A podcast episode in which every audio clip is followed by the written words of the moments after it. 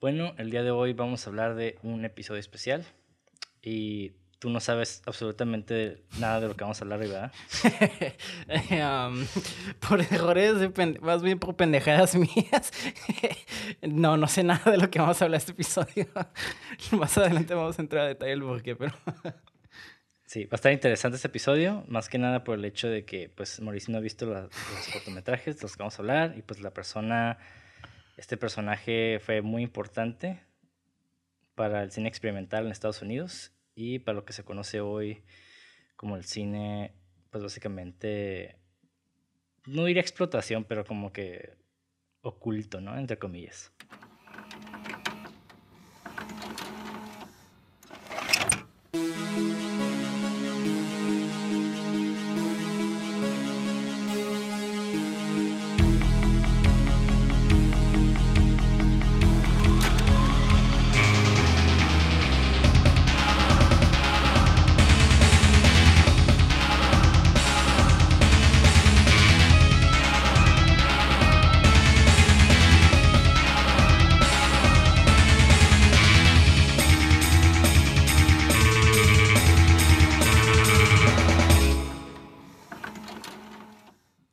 Bienvenidos a Cine666.mpg, el podcast donde en cada episodio su servidor Monty de André dialogará con Mauricio Villa acerca del análisis, crítica y hechos interesantes o pertinentes que envuelven a una producción cinematográfica de género de horror, misterio, ciencia ficción y otros géneros de carácter fantástico.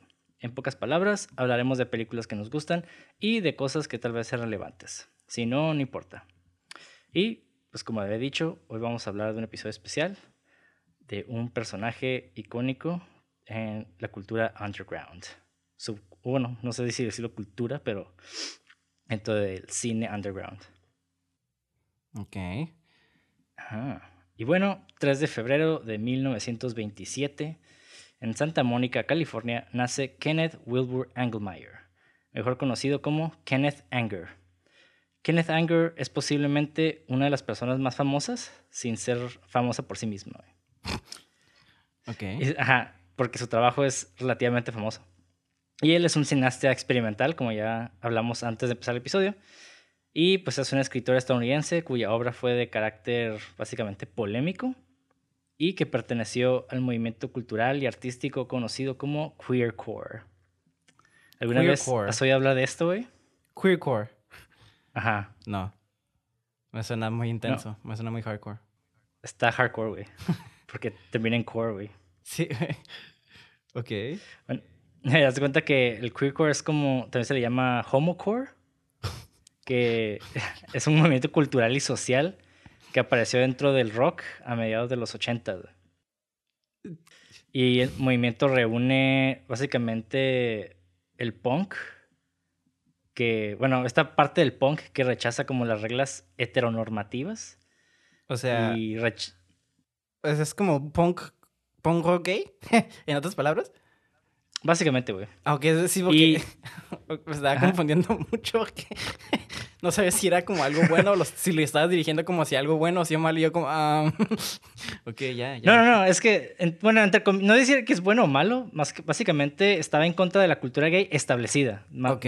Como lo que se conocía como gay desde la perspectiva cristiana y, no sé, pues lo, lo mainstream, básicamente. Ajá, como el, el, look que se le da, ¿no? Como cuando dices gay, lo primero que se te viene como ese tipo de estética. Ajá. Ok, ya, ya, ya, ya. Sí, es, es como un, pedo como de estética también, como medio radical. Ajá. Y pues también se creó un espacio dentro de esto, como de activismo y creación. O sea, más que nada, como, ajá, como mencionábamos, artística. Ok. ¿Cómo dijiste que se llamaba esto? Queercore. Ok, interesante. Queercore. y posiblemente, posiblemente su impacto en el cine y la cultura en general, pues sea mucho más grande de lo que la gente piensa, ¿no? Pues me imagino que sí, porque pues sí tiene como esas tendencias de hablar de liberación sexual gay, me imagino. Este, Simón pues eh, eh, hemos hablado de todas las películas que hemos hablado, me atrevo a decir que el 50% ha tenido como tendencias o contextos como eróticos. Entonces se podría decir que, si estoy entendiendo lo que dices, ¿no? Que gracias a esta película hemos muchas de estas películas que estamos viendo ya tienen como ese contexto. Ajá, exactamente, güey. Qué bueno que Mm. dijiste eso. Por eso es Porque- famoso sin saber de su trabajo. Sí, ya, de hecho quise hablar de este güey antes Cool. de hablar como de Sons of Sam, porque quiero, quiero aislar como estos temas, güey. Bueno, Ujú. quiero más bien juntar estos temas, porque de cierta manera están un poco relacionados por causalidad. Ajá, ¿eh? Te estoy metiendo cosas de Riders of Justice. Pero sí, O de Berserk. o de Berserk, güey, exactamente, güey. Siempre Todo está conectado. Todo está conectado, güey. Todo está conectado. Ah, es cierto. Pero bueno, Kenneth Anger eh, creció en Hollywood y comenzó como un actor infantil. Pero su interés por el cine fue evidente a una edad temprana.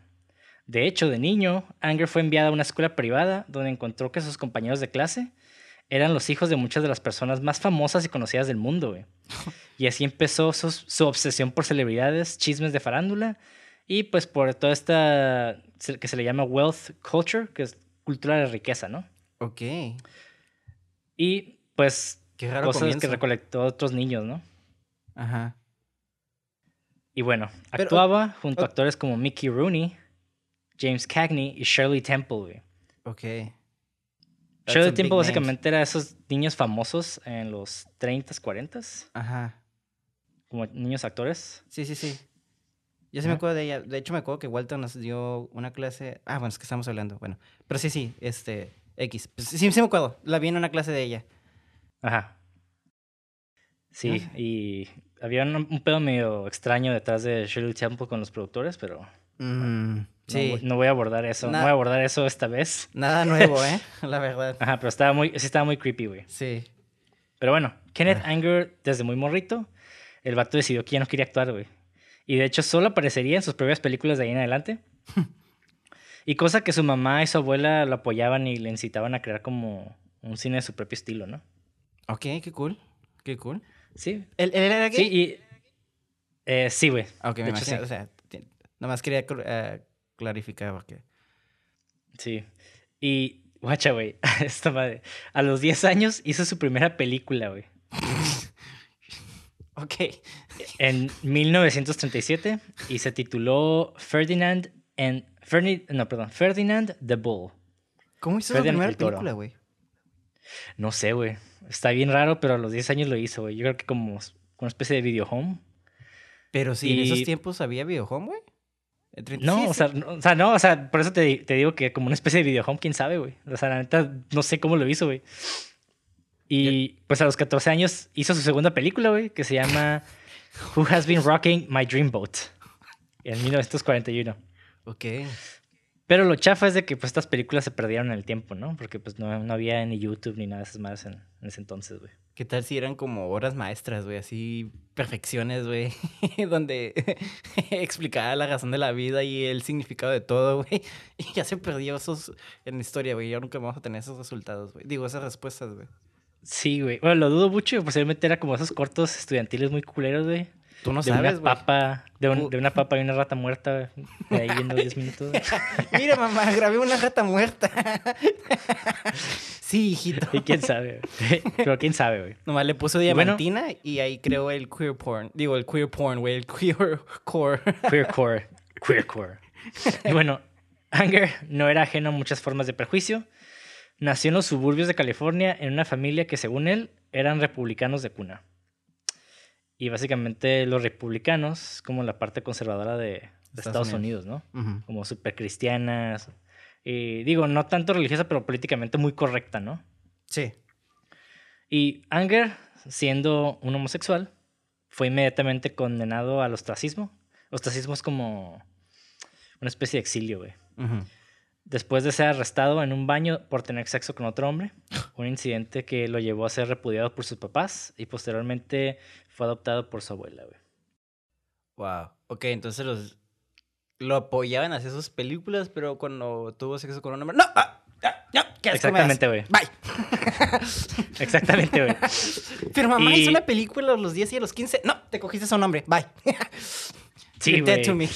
Está, está bien sad, güey. Qué triste, Pero-. Está bien. eh, digo, digo el background de este vato porque quiero abordar algo como bien interesante que sucedió en los 50, 60. Y esto fue algo que fue un parteaguas para ver el cine de Kenneth Anger como es hoy, ¿no? Y bueno, vamos a hablar un poco de el contexto de Estados Unidos en ese entonces, güey. Y bueno, en la esfera política, pues ya sabes, había una guerra invisible, ¿no? Para contener el comunismo en, dentro del territorio de Península de Corea. Y pues la falta de tener de un acuerdo de paz fue acompañada por un teatro doméstico de operaciones donde la incertidumbre ponía en duda lo que significaba ser un americano de verdad, ¿no? Es un pedo de identidad de Estados Unidos. O sea, durante las guerras, eh, mucho de lo que la gente se, se, cubría mucho dentro del nacionalismo, ¿no? Y pues el nacionalismo americano, básicamente todo eso que envuelve el capitalismo, ¿no? Y el sueño de, sueño de vida americano. Y el comunismo se ve algo como, oh, no, algo que va a acabar con el capitalismo y, el, y nuestros valores en, Estados, en la cultura de Estados, Unidos, ¿no? Sí, toda esta época se le decía como el Red Scare, ¿no? Como el, miedo rojo, porque pues obviamente los comunistas eran rojos se les, se les denominaba así, ¿no? Entonces, este, como dices tú, mucho Estados Unidos era como el simple hecho de que un país sea comunista era como, verga, güey, ya se va a acabar la libertad, ¿sabes cómo? Entonces, este, como tú dices, empezaron a apoyar a Corea por el hecho de que si caía Corea, todo lo demás iba a caer porque ya estaba China, ¿no? Ya era China, ya era comunista y luego de ahí se... Y luego, está ahí loco porque, por ejemplo, de ahí se brincaron de lo de la primera, Segunda Guerra Mundial. Luego, luego, como a los cinco años empezó este, Corea del Norte, digo, la guerra del Corea. Luego se fue a lo de Vietnam. Y eso se extendió a lo de Cuba y Afganistán, ¿no? que son como guerritas que fueron este, a través de la Guerra Fría, que marcaron mucho la identidad del nacionalismo que y que empezó a crecer desde la primera, Segunda Guerra Mundial, güey. Porque esas de las guerras, este, crea como, pues lo vemos en Alemania, ¿no? Creamos como un nacionalismo bien intenso, güey. Entonces el apoyar a tu país crea como ese tipo de amor hacia tu país y como que, ah, yo tengo que hacer todo por él, ¿no?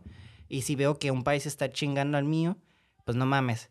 Está, es como que se pone como a, como eh, en cuestión, ¿no? Tu identidad, entonces eso ya no es chido. Exactamente, güey.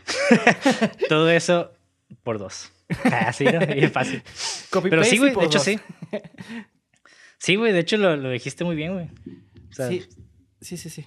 Y bueno, de, de esta forma la lucha externa se internalizó en el país, ¿no? Creando pues esta casa de brujas contra aquellos simpatizantes, ¿no? Del, comunismo y mm. que aquellos que socavaban las libertades cívicas de la democracia y así, ¿no? Sí, es cierto, es que era un witch como tú dices, nomás acusabas a tu vecino, es comunista, es comunista como antes era bruja y era como una sentencia, ¿no? Simón. Sí, sí, exacto, güey. Y mucha gente pues veía al vecino y le hablaba a la policía si pensaban que era comunista. De hecho, muchos actores dentro del, cine hollywoodense fueron, blacklisted. Blacklisted, ajá. Eh, una, una, lista negra porque pensaban que eran comunistas, ¿no? O sea, la política estaba en todo, güey. Sí, sí, Estaba bien cabrón. Bueno, siempre está en todo, ¿no? Sí, claro. Pero eh, era como más obvio en ese entonces, güey. Y más intensa y más marcada por el mismo hecho de que había tan, tanto miedo, güey, que ya era como el la paranoia pues abarcaba ah, la inteligencia o más bien le quitaba la inteligencia del hombre, ¿no? O el razonamiento eh, lógico. Sí, güey. Y bueno, todo esto creó alienación, que es básicamente esa separación del individuo con ciertas creencias y con ciertos grupos como conservadores en Estados Unidos. Y pues su búsqueda de originalidad llevó a muchas personas a adoptar ideologías que estaban fuera del paradigma social y político. Paradigma es como un modelo, básicamente. Como los estándar, ¿no? ¿Como los qué, perdón? Como un modelo estándar, pues, el estatus quo. Ajá, exactamente. Exactamente. Y bueno, dentro de la escena intelectual bohemia posguerra, o sea, después de los 40, 50, se adoptaron principalmente dos ideologías, que es el humanismo marxista y el existencialismo francés. Uh, la, la. Que bueno, el humanismo marxista básicamente habla de la teoría de la alineación, como mencionaba, pero que separa al trabajador de ser una persona, sino los ven como... Dentro del capitalismo un trabajador se ve como una mercancía más que una persona, ¿no? como y se le llama la fuerza de trabajo, ¿no? Y el existencialismo básicamente establece o más bien considera que la existencia humana no tiene, un- no tiene un sentido ni una naturaleza predeterminada, ¿no? Ujú. Y pues todo lo que aprendemos eh, lo, lo vamos adoptando conforme vamos creciendo, ¿no? Y, y es básicamente eso de, o sea, todo, muchas, estas personas intelectuales pues criticaban todo esto, ¿no? O sea, ¿qué pedo con, con el capitalismo, por vernos como objetos y no sé, hubo un desmadre. Ujú. Y bueno, ya regresando un poco a Kenneth Anger, él era un joven bohemio, ¿no? Y se inclinó mucho hacia esa filosofía existencial y buscó formar parte de como este grupo, ¿no? Ok. Y eventualmente llegó con unas ideas de muy interesantes, güey. Entonces, básicamente, Ajá. a lo que estoy entendiendo ahorita de este tipo es de que como que gracias a él desarrolló mucho la el tener ese como subcontexto o gay, se podría decir, de películas, ¿no? Sí, bueno, no, o sea, no, no entiendo tu pregunta, güey. Más bien, que como que él metió la idea de meter como estos eh, temáticas gays en dentro del cine, ¿no?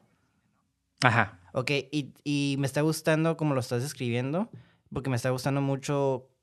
Se me hace muy extraño o muy rara la, la combinación de como este ah, gay core o queer core. core?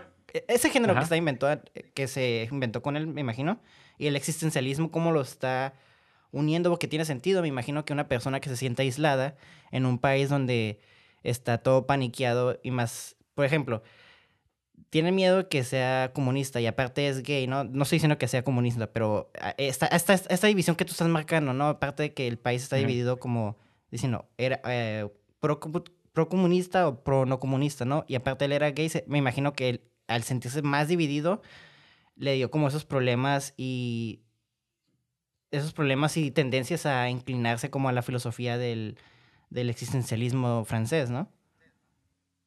Sí, güey, exactamente, güey. Wow. Pero eso no fue suficiente, güey, porque el vato buscó pues una filosofía de vida también, ¿no? Ajá. Y encontró refugio en las ideas de tan tan tan Aleister Crowley, güey. Of course. Yes. que de cierta forma también sigue esta corriente de pensamiento, ¿no? Los que no sepan quién es Aleister Crowley, básicamente ese güey es un paradigma, ¿no? De- dentro del ocultismo, güey. Perdón, tenía que hacerlo. Ajá, de hecho, la canción de Ozzy Osbourne, Mr. Crowley, habla de Aleister Crowley, precisamente. Ajá. El vato se denominaba la bestia y practicaba magia oscura, básicamente era como una especie de alquimista. Ese güey, de hecho, escribió, bueno, editó más bien el libro de Goetia, donde se habla de demonología. Ujú. Y dentro de ese libro, pues, eh, por ejemplo, Ari Aster tomó lo que es el, el demonio de Paimon, Ajá. que viene en ese libro que editó Aleister Crowley.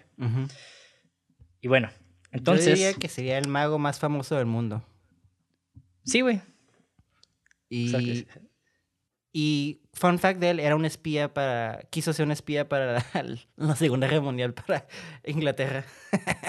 Ah, sí, cierto, güey. Se me había olvidado esa madre. Pero bueno, Kenneth Anger se refugió mucho en la filoso- filosofía de ese güey.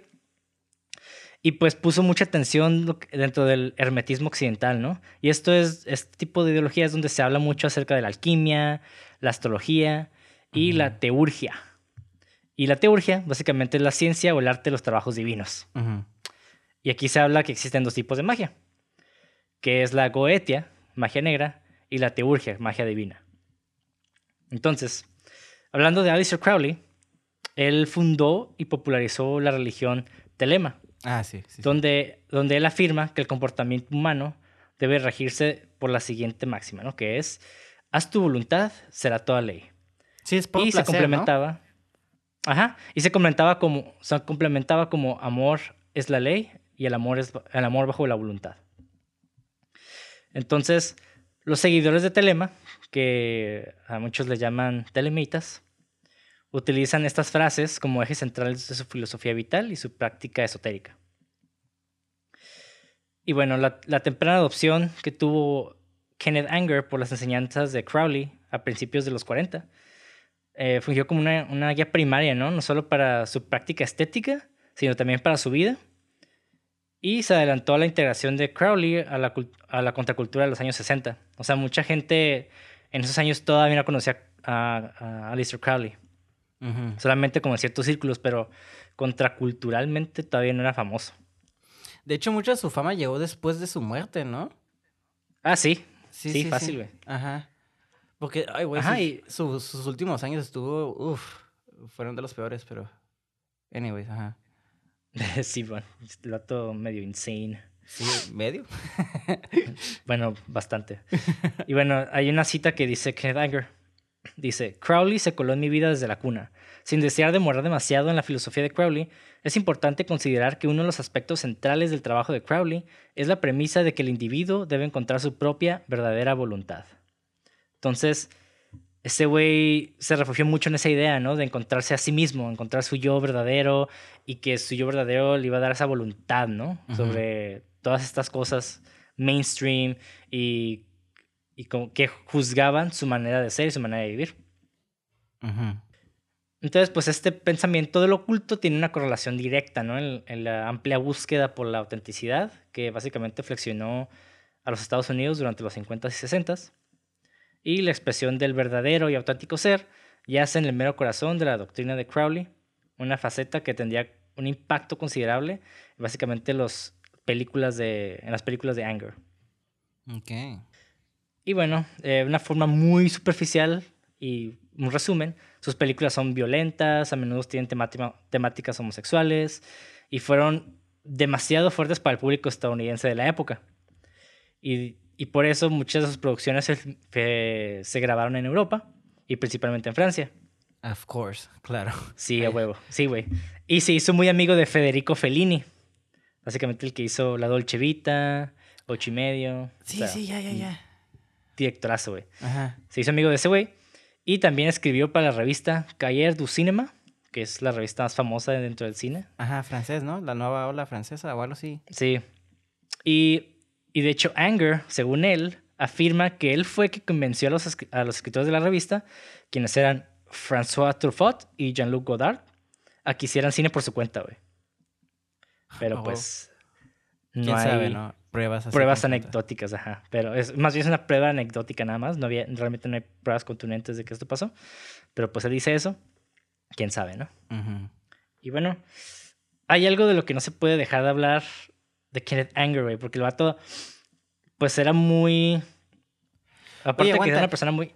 ¿Eh? Ahorita se me, como que se me voló la, por la cabeza eso, pero pues básicamente el vato tiene como pues muchas eh, influencias de Europa también, porque al irse allá y hacer sus películas allá el- y el juntarse con gente allá, obviamente iba, creo, no iba a jalar eh, pues influencias de esos güeyes.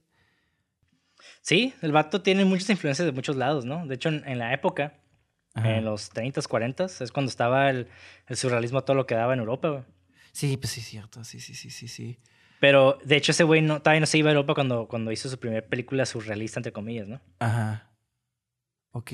Y bueno, interesante. pero antes de hablar de sus películas, hay una faceta de la que quiero hablar de este güey, nomás abordarla igual superficialmente, que ese güey escribió un libro.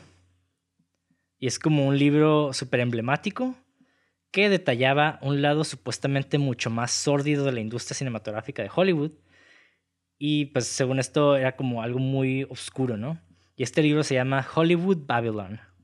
Mm, ya sé cuál es. Sí, y pues es un texto básicamente de chismes escandalosos y tremendamente popular, compuesto por histo- historias cortas y exageradas sobre los ricos y famosos, que eventualmente pues mucha gente les dijo como que muchas cosas que decían no era verdad, porque el vato escribió ah, historias de, de actores que ya no vivían en su época, o sea, el vato cómo sabría, ¿no? Y de hecho, este libro ha sido parteaguas para muchos teoristas de, conspira- de conspiración que hablan de Hollywood como un lugar súper oscuro. Que no lo dudo porque pues hay Lo mucha cual lo riqueza, ¿no? es. Ajá, o sea, sí lo es, pero no es como que lo... Mi problema es de que sí hay violaciones y sí hay abusos y no me imag- y me- obviamente hay cultos dentro de Hollywood, pero no creo que... me- no me imagino a... eh, ¿Cómo se llama la morenita esa? Wins... Oprah, este, matando bebés y chupando sus sangres para nunca envejecer, güey. Ah, eh, Exactamente, güey. eh, Sí, sí, sí. ah, O sea, hay- hay- dentro de lo que de decir no, no existe y de lo que y Oprah come bebés. O sea, hay una verdad entre esas dos, entre esos dos extremos, ¿no? Entonces, ujú. es algo, sería algo muy interesante de explorar. Pero ya, ya hay pruebas de que según esto muchas cosas que dice en su libro no son verdad. Digo, quiero dejar un paréntesis, si estuviera comiéndose bebés y, y no estuviera envejeciendo, entonces la- desde que yo nací la conozco y la veo cada vez más vieja, entonces este no le está funcionando eso. Just saying. Sí.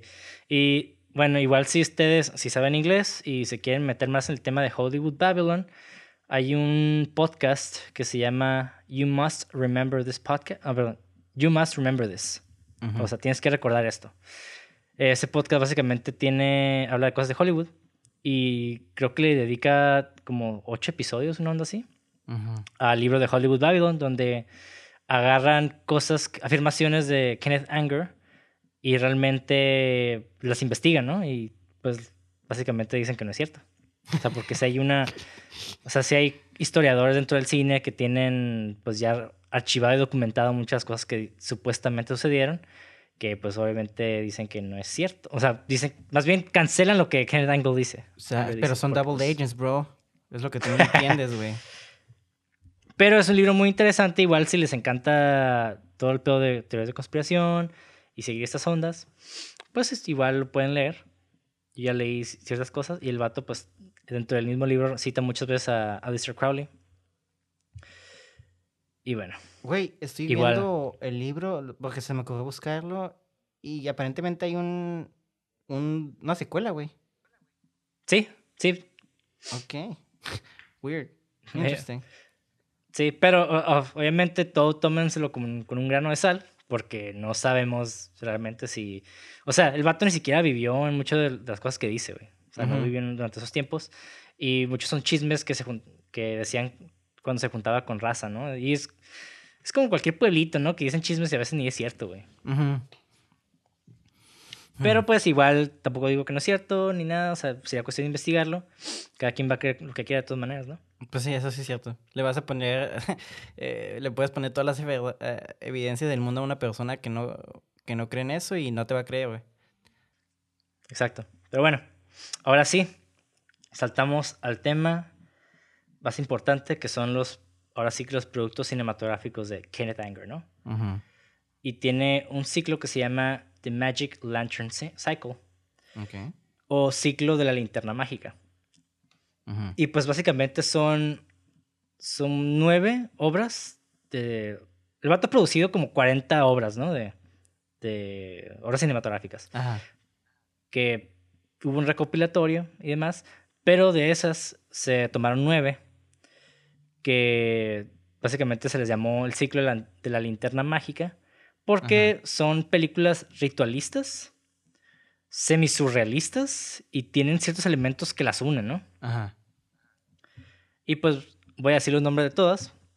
Fireworks, que es el primero que salió en el 47. Fuse Moment en el 49. Rabbit's Moon en el 50. Ux the Artifice en el 53. Ese ya fue dirigido en París, Ajá. tengo entendido.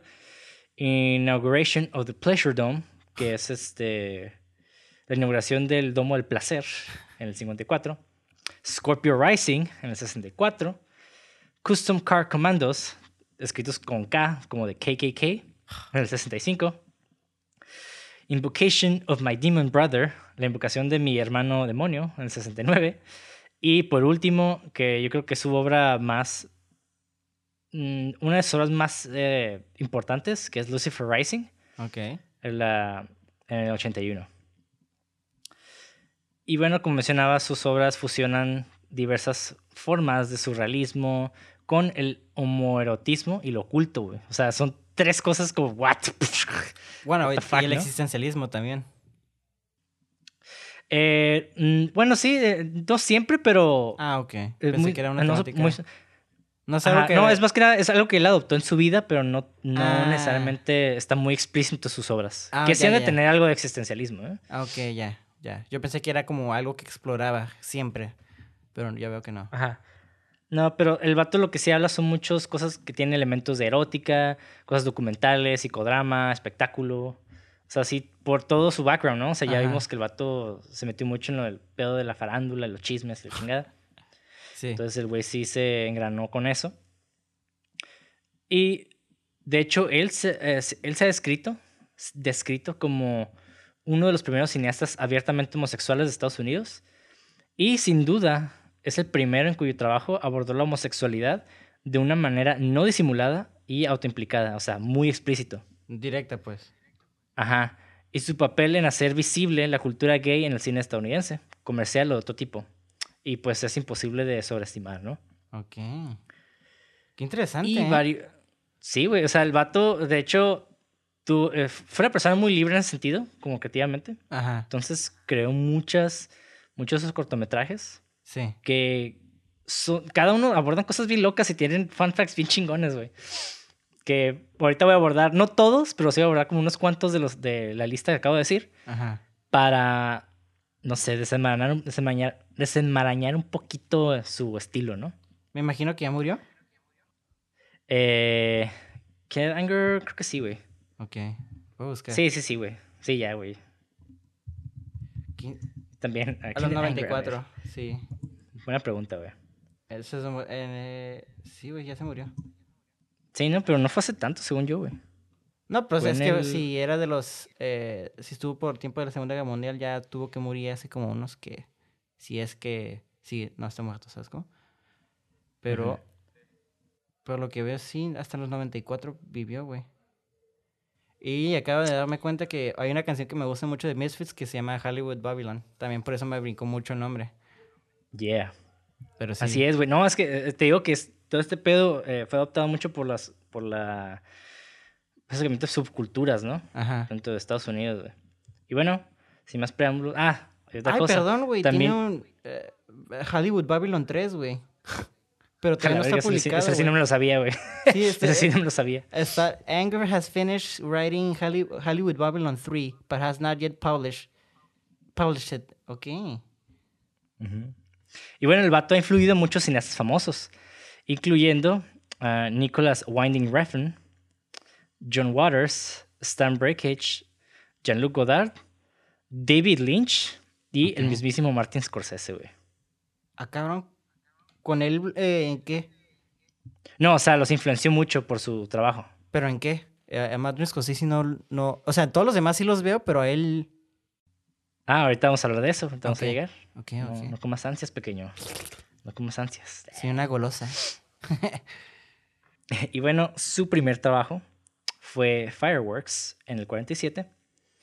Y esta es una de las primeras obras que sobrevivieron. Y es la primera del ciclo de la, de la linterna mágica.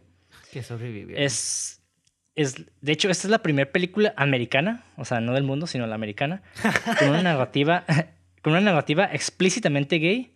Y también la primera película de body horror abiertamente homosexual, güey.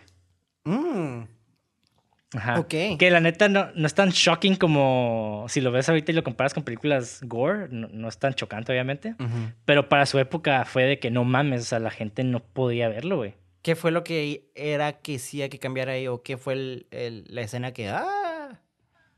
Pues por ejemplo, hay una escena donde, un de hecho el cortometraje eh, se ve como un grupo de marineros como caminando en, en la oscuridad y hay un güey que es el, el principal, que es el... A bit on the nose, marineros. Ajá, sí, le meten los dedos en la nariz y sale un chingo de sangre por la, por la cara y está... Oh, no, yo lo digo Digo- porque hay mucho, como esa cura de que los marineros son gays. Entonces es como on the nose, que el vato toca temas Ah, ok. gays. eh, marineros, you know. No que como... Ah, sí. on. Sí, Ok. de hecho sí. Eh, toca, ah, juega mucho con el rol de la masculinidad entre los Ajá. hombres también. Pero ahí se nota así bien cabrón. Es un corte en blanco y negro y está raro porque ti- tiene muchos tintes surrealistas porque no, a veces como que te quedas what the fuck, ¿no? Ajá. Y el principal básicamente es eh, golpeado por este grupo de, de marineros. Mm. Y de cierta manera hasta se ve como una representación de como el, el paradigma de la masculinidad Sí, acabando con el hombre afeminado, ¿no? O el Sí, sí. hombre pues gay. Sí, de hecho por eso luego, luego me brincó. y- Ajá, sí, sí. Ya s- va. Digo, no lo Ajá. he visto la peli- el corto, pero luego, luego ya se... Ya con lo que estás explicando, se- estoy agarrando las ideas del, del, de este güey y cómo las aplicaría en el corto. Sí, aunque todavía no las vea, pues. Y luego, luego, pues te digo, me brincó mucho eso de que eran marineros específicamente y luego que estuvieran golpeando. M- más obvio no puede ser, ¿no? Simón. Y de hecho esto está basado en algo que él presenció en uno de los disturbios de Tsutsu en el, en el 43. Entonces sí, él vio como un grupo de, de vatos golpeaban a, un vato- a otro güey Ujú. y como que lo impactó. Solo porque es... Ay, güey, no entiendo eso, pero bueno. Sí, güey. Y bueno, el, el Anger y el productor de cine Raymond Rohauer, de hecho, llegaron a pasar tiempo en prisión, güey, por indecencia debido a las películas de ese güey. Incluso fue llevado a corte, güey, por cómo retrataba a los hombres en sus películas.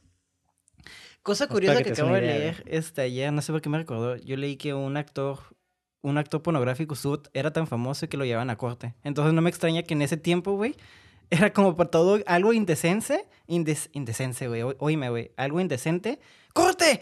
¡No! Ya ves el panic, eh, panic, eh, digo, ya me estoy adelantando, ¿no? Un poquito, pero el panic, el pánico satánico, güey, nomás había metal y no, esto, esto no es para los jóvenes. Y ahorita fast forward, entonces ya, ya es como lo, ya es algo bien normalizado ser, gay- bueno, no tanto, ¿no? Pero ya es algo más aceptado ser gay, escuchar metal, todas esas cosas que se veían antes como eh, no decente por papás, ahora ya es como, ¿eh? Simón. Se me hace bien triste Sí. también ver cómo esas personas tuvieron que sufrir eso para que gente gay, que ahorita como eh, cineastas gays y todo eso, tengan eh, pues el camino más abierto gracias a él. Pero él se la sufrió. Entonces, no estoy diciendo que los cineastas de ahorita no la van a sufrir, pero está curada ver cómo él hizo e- este camino para ellos, ¿sabes cómo? Sí, güey. La neta, por eso su cine es muy importante, a pesar de que es como, es repudiado por mucha gente, porque la neta su cine no es fácil de digerir, güey. Pero bueno, en el 41, The Society of Independent Motion Picture Producers se formó, eh, de- más bien se formó en secreto, debido al miedo que sentían respecto a los grandes estudios monopolizando el arte del cine. Claro. Ay, qué triste, Y güey. pues entre, entre los fundadores fueron David, David Oselznick, Mary Pickford, Alexander Korda, Samuel Goldwyn, como de Metro Goldwyn Mayer, Ajá. Charlie Chaplin, Walter Wagner, Orson Welles, obviamente el Citizen Kane. Ujú. E, irónicamente, güey, ¿quién crees que fue el último de los fundadores que hizo, que se unió a esta, esta sociedad, güey? ¿Este güey? No, no, no, no, fue Walt Disney, güey.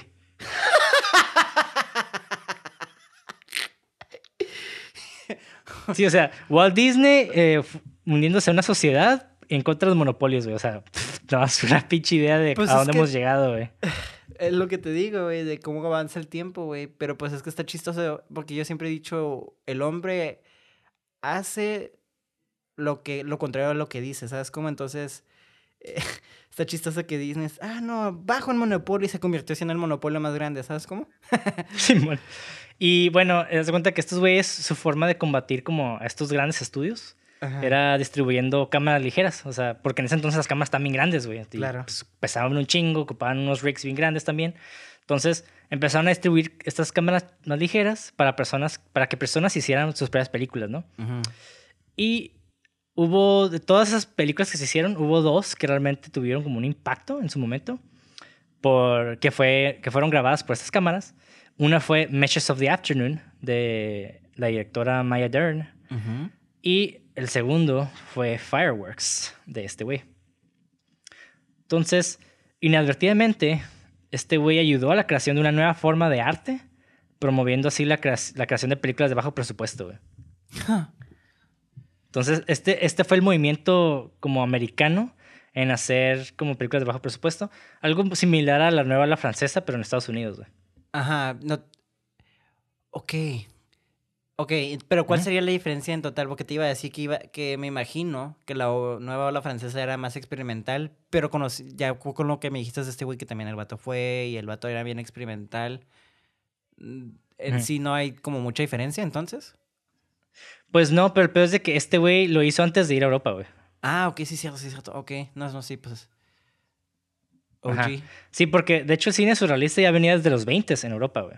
Ok. Pero realmente en Estados Unidos no había ese tipo de lenguaje en- en- ni siquiera en los 40, güey. Ok, entonces, ok, entonces lo exportó, se podría decir, a Estados Unidos. Lo adaptó más Ajá. bien. Ok, ok. Sí, fue, ese güey fue el puente del surrealismo europeo al- a las películas mainstream de Estados Unidos. güey. Mm, Va, perfecto, güey. Sin ese Ajá. güey no tendríamos a Roger Eggers y Ari Aster técnicamente. Porque esos, esos vatos tienen un cierto tinte surrealista. Digo, me estoy yendo Pues muy, sí. muy extremo, pero... Digo, no, no, no sé, güey, ahí sí no te sabría decir porque pues re- realmente dudo las influencias de esos vatos. Ajá. No sé si fue algo como directo. Posiblemente indirecto sí. Ajá. Pero Kenneth Anger tiene su propio- un estilo muy diferente a sus güeyes. Y bueno, algo que dice ese vato, Kenneth Anger, es esto. Básicamente siempre he hecho películas silentes con música. Me desvié mucho de la tendencia de los que llamo talkies, o películas que tienen sonido donde hablan, ¿no? Ajá. Incluso cuando los medios estaban disponibles para mí. Pero prefiero que el cine sea una especie de visión, como un sueño mudo. Entonces esa era su cura, ¿no? Ah, qué loco, güey. Tiene cierto. Yo, digo, no pienso muy similar porque no. Digo, ah, dejándome bien claro esto, no, no. Yo, el cine experimental no es lo mío. No digo que es lo Ajá. mío y no digo que se chafa. Simplemente las películas que he intentado ver experimental se me hacen muy tediosas y simplemente no son para mí. Este. Pero hay ciertas cosas que sí respeto mucho, como el aspecto visual, y me gustó mucho ese comentario que dijiste de él, este, de que, que sea más visual, ¿no? Y digo, Ajá. es algo que no, no lo, lo respeto mucho de él, porque yo también, digo, no, no, no me, no me quiero comparar con él, pero es algo que tampoco, a mí no me gusta mucho el diálogo dentro de mis películas, digo, mis cortos. Entonces, entonces, este, se, se me hace muy interesante que haya dicho, que hayas dicho eso de ese güey, que el vato, pues, es una persona más visual, ¿no? Porque mucha gente, y no quiero sonar como que el diálogo es malo para nada, güey, pero siento que es como un clutch a veces, se puede convertir en un clutch para explicar cosas. Entonces, el hecho de que puedas contar una historia sin diálogo, eso ya está bien vergas, güey. Sí, güey. Y eso es algo que a él le gustaba. Realmente era, su- era su área, ¿no? Ajá. Era su especialidad. Y en el 49 hizo su segundo corto de. Bueno, el segundo corto de la, de la linterna mágica. Que se llamó Pew's Moment. Momento Pew's, no estoy seguro que es Pew's. P-U-C. ¿Quién sabe? Pero en este cortometraje, básicamente es un video musical, güey, que se creó en el 49. y ya sé que la vez pasada dije que en The Wicker Man todavía no existía el concepto de video musical. O sea, ya existía, pero realmente el video musical se popularizó en los 80s. Ujú. Y, pero el término salió de un cantante que se llama Big Bopper en los 60s. O en el 50, y- 59, 60 por ahí, güey. Eh, así como video musical como tal. Antes Ajá. no existía tal cosa, güey. O sea, para nada. Entonces este güey hacía videos musicales sin decir que eran videos musicales. Está bien raro, güey. Y Fuse Moment, pues es eso, es un video musical donde protagoniza a su prima, Yvonne Marquis. Yvonne Marquis, no sé cómo se pronuncia. Y esta, esta actriz que sale en el corto se mudó a México, güey. Y se, volvió, y se supone, o sea, no está como documentado, obviamente, pero se supone que se mudó a México y se volvió la amante secreta de Lázaro Cárdenas, güey. Ok. Qué interesante, güey. Sí, está bien random esa madre, ¿no? Como Sí, güey. la- Ajá, entonces, igual voy a dejar los links de todos los cortos en, el- en la descripción de YouTube Aja. para que los chequen. Pero para que vean Peace Moment, ahí sale la actriz principal, es Yvonne Marquis, y se supone que ella fue la amante secreta de Lázaro Cárdenas, güey. Qué loco. ¿Y estaba guapo, los güey? 50 Sí, estaba bonita. Wow, qué loco, güey. Qué loco, güey. Y, y pues básicamente esta obra la hizo con la finalidad de criticar la burguesía americana, ¿no? Claro. Que bueno, es, el- es algo que muchos dicen, pero realmente Anger nunca explica sus trabajos. Es como... Los surrealistas nunca explican sus trabajos, güey, así de pelada. Es, lo- es, es porque ni saben qué chingados están haciendo de seguro, güey. No, no es cierto. Yo sí creo que sí Posiblemente. pero Posiblemente, güey, quién sabe, güey. a veces Parte- yo- Es que... Es que parte del surrealismo es no pensarlo, güey. Exactamente. Por eso digo, o sea, o, he was smoking some good shit. O, o andaba pues valiendo madres y a ver qué se me ocurre, ¿no? Porque obviamente todo, todo proyecto ci- cinematográfico va a tener cierto nivel de pensamiento, ¿no?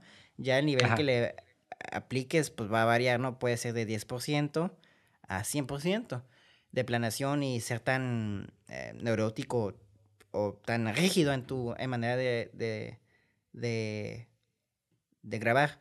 Por eso yo me Ajá. considero una persona que no me gusta mucho el, el surrealismo, porque pues a mí me gusta que haya ciertas reglas y, aunque sí las tiene to- como todo, pero son reglas que son más fáciles de romper y entonces me quedo como, "Ah", siento que nomás Es está que- sacando esto del culo por hacerlo, ¿sabes cómo? es que eh, sí y no, porque también tiene su... Un buen surrealismo tiene su... Tiene... Su sí, hay chiste. un nivel de complejidad, güey. Sí, Claro. un nivel... Está muy cabrón. Pero, bueno. el- en el 50, el vato hizo el tercer corto de La linterna mágica. Y ese se llamó Rabbit's Moon, la luna del conejo. Ok. En el, básicamente desarrolló este cortometraje con una narrativa, de hecho, ya un poco más convencional y más fácil de seguir. Y posiblemente es el trabajo que más influencia ha tenido sobre David Lynch, que, ha hablado, que él ha hablado mucho de su admiración hacia los trabajos de Kenneth Anger. Mm, Y de igual manera, las películas de Lynch contienen muchas características similares a la de este cortometraje. Y digo, no les voy a explicar tanto el corto porque también está un poco weird, pero básicamente es un personaje así como en un mundo azul, como en una luna. Eh, pero no, o sea, no es una luna. El va- el vato realmente ve a la luna y la quiere como alcanzar, ¿no? Y tiene ciertos personajes como muy similares, como raros, en el sentido de que no actúan normal. Si han visto las películas de David Lynch, como Eraserhead, Wild at Heart, se van a dar cuenta que los personajes son muy raros, como que no Blue actúan Velvet. orgánicamente. Sí, no, Entonces- sí, sí, sí, sí, es, lo que me gusta mucho de David Lynch. De hecho, este, no he visto muchas de sus películas. De- quiero dejar eso claro. He visto dos. De hecho, nada más la de Blue Velvet y la de Wild at Heart. Y sus personajes son como... Güey, ay, he visto Twin Peaks un poquito la serie. Sus personajes están bien... ah, Güey, es, está bien raro de explicar eso porque... Son personajes que Sí. entiendes de dónde vienen, pero actúan de una forma que te quedas... ¿Por qué actúas así? Sí. No sé, güey. están bien raros, güey. Pero son unos personajes muy complejos, güey. Entonces me llama mucho la atención que, que en un corto ya haya mostrado como algo así y que haya sido suficientemente potente para marcar a alguien, pues ya que nosotros tenemos como muy ah, marcado en nuestra historia de cine, ¿no? O sea, me hace sumamente interesante, güey. Sí, y bueno, esas características que se juntan mucho con este corto, con lo que hace Lynch, Ajá. son las siguientes. Que siempre hay una figura malévola que se presenta como una figura benevolente. Claro. Y personas que atraviesan pasajes o pequeños espacios hacia una locación mágica. Gente moviendo su cuerpo de formas extrañas e incómodas, güey. Sí. Blue Velvet, ay, no mames. Eh, bailes que se relacionan mucho con el sentido de un power intenso. Wild Eh, Heart. cuer- cuer- ajá. Cuerpos cayendo del cielo, que eso se ve más en Eraserhead. No. Conejos, por alguna razón. Y árboles falsos que dan una apariencia misteriosa, ¿no? Ok. Y esta es una de las pocas veces que apareció una canción popular dentro de una película en ese tiempo. Y aquí ese güey usó varias. Entonces, Video musical. Bueno, no video Ajá. musical, pero música dentro de él. sí. Pues sí, todas sus películas tienen como eso, ¿no? Ajá. Y bueno, en el 54 hizo otro cortometraje titulado Inauguration of the Pleasure Dome, que es la inauguración del Domo del Placer. Eso suena como una porno literal. Eh, pues sí. De hecho, es una parodia de lo absurdo de la vida y las construcciones sociales de los grupos de personas. Y todas sus películas, de cierta manera, hablan de lo que significa pertenecer a un grupo de personas y de ser parte de algo, ¿no? Y es lo que hablamos hace rato, de esta búsqueda de identidad. Y aquí, de hecho, en este corto es cuando realmente empieza a aterrizar esa idea. O sea, tres Y básicamente- episodios, tres cortos. ¿Eh? Tres, tres cortos dentro y ya empieza como a pulir su. Pues su taco, pues, en teoría. Bueno, el vato ya tiene otros muchos más cortos que no, que no se salvaron Ajá. o que no tuvieron esa distribución. O sea, el vato tuvo muchas prácticas. Ok. Entonces, te- tres de los que conocemos eh, comúnmente, ¿no? Mm, que ya. Y, y en la. En la película muestra básicamente una fiesta entre dioses y humanos. Y eso como una especie de película de horror, con caras riéndose o cubiertas con máscaras. Y representando imágenes que proyectan como emociones exageradas. eh, muy similar a lo de Rabbit's Moon. Pero aquí hay algo bien interesante, güey. Porque esta película fue la primera vez que ese güey experimentaba con un uso exagerado de color. Y básicamente este estilo fue en el 54. eh, que, que más bien el 54 fue cuando este güey hizo esta película. Pero esto se le llama, básicamente fue como el principio de lo que se desarrollaría como el movimiento de arte psicodélico en los 60s. Entonces este güey básicamente fue uno de los precursores de este tipo de arte, güey, visualmente, visual. Ok, guay. Qué loco, güey. Eso se me hace súper interesante en el sentido de que no nada más está rompiendo como eh, tenden- bueno, no sé si llaman las tendencias o prácticas o como sea, ¿no? Pero no está nada más rompiendo como tendencias narrativas, sino más visuales. Digo, ya sabemos que el, surreal- el surrealismo ya es algo muy, muy visual, ¿no? Pero en el, en el sentido de que empieza a aprovechar, como ahorita lo que escribiste es que empieza a- ¿cómo dijiste? ¿A abusar o el explotar el uso de colores? Se me hace sumamente Ujú. interesante, psicodélico. Entonces, está curada como el vato dentro de sus mismos. Bueno, ya sé que dijiste que ha hecho muchas prácticas, pero me, gusta- me está gustando cómo está experimentando cada vez más dentro de su Simón. experimentalismo. Entonces, no sé, está curioso eso. Sí, igual si ven las, las películas en orden, se van a dar cuenta como esa evolución, ¿no? Y como si lo digo, por ejemplo, la ola francesa, en la novela francesa, casi todo era en blanco y negro y realmente lo que exploraban era la narrativa en sí, no tanto la forma, bueno, también la forma un poco, pero no tanto como en los colores, pero este güey se centró mucho en la estética de las cosas. O sea, si ves sus películas, están muy, están muy bien elaboradas estéticamente. Obviamente, juzguenlo como en los tiempos de los 50, 60. O sea, no lo comparen con películas de ahorita, porque pues nada que ver, obviamente. No, claro que no. O sea, ni las cámaras eran lo mismo, ni el equipo era lo mismo, ni las teorías eran lo mismo. O sea, es muy importante juzgar algo por el contexto histórico de lo que es. Es muy fácil nosotros decir, ay, eso, eso se te hace chingón. Pues sí, güey. Obviamente a- ahorita no se te va a hacer chingón porque ya has visto, has visto un puto de madres y has consumido un chingo de madres que para que se te olvida que todo lo que has consumido viene de algo, de un OG. Entonces, como que perdemos el respeto a eso. Pero no. Exactamente. Sí, sí, sí. Y, y este güey, pues fue el precursor de muchas cosas, ¿no? Especialmente de Estados Unidos. Digo, como, como dije, son cosas que ya existían en general, pero Estados Unidos era como la meca del cine, ¿no? Y este güey ahí estaba metido en la parte underground, experimentando, haciendo cosas nuevas, ¿no? Como tú dices, fue el puente. Ajá. Y bueno, Angry dice que su inspiración de esta película fue la siguiente. Que había una fiesta de Halloween en Malibu llamada Come As Your Madness. Ven como tu locura. Y básicamente incorporó a algunas de las personas que estaban en esa fiesta porque cada uno tenía diferentes disfraces que según esto reflejaban su locura o obsesiones. Okay. Entonces vio cómo esa idea podría funcionar para su película. Y You made this, I made this. Simón. Bueno, es que una cosa es hacer una fiesta y otra cosa es retratarlo, ¿no? No, no, yo sé, yo estoy jugando, solo estoy jugando. Y, y está bien trippy, la movie está súper trippy, güey. ok. Y una de las personas que atendieron a la fiesta eh, fue Marjorie Cameron. Que Marjorie Cameron es la esposa de Jack Parsons. Eh, Jack Parsons es la persona que inventó el motor del cohete. Ajá.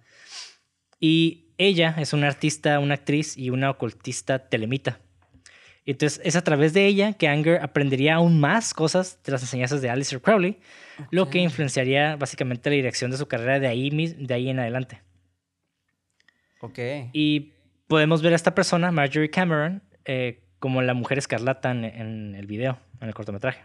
Of course, porque esa, eh, la mujer escarlata era muy importante dentro de la, telemitas, ¿no? Dentro de, ah, ¿cómo se llama? Crowley. Ajá. Sí, güey. Makes sense. Y aquí, aquí pasamos a... Digo, eh, me salté algunas cosas, pero ahorita pues, me salté a este cortometraje que se llama Scorpio Rising. Ese estaba viendo hace rato que estamos hablando un poquito. Ajá. Y Scorpio Rising básicamente salió en el 64. Fue 10 años después de Inauguration of the Pleasure Dome.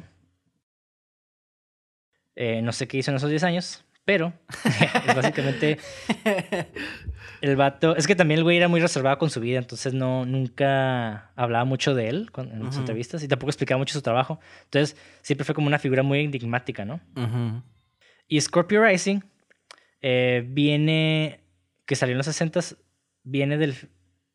Básicamente es una carta de amor lamentando el final de los 50 Y también destacando la oscuridad de la década posguerra que se escondió pues en las sombras, ¿no? Ajá.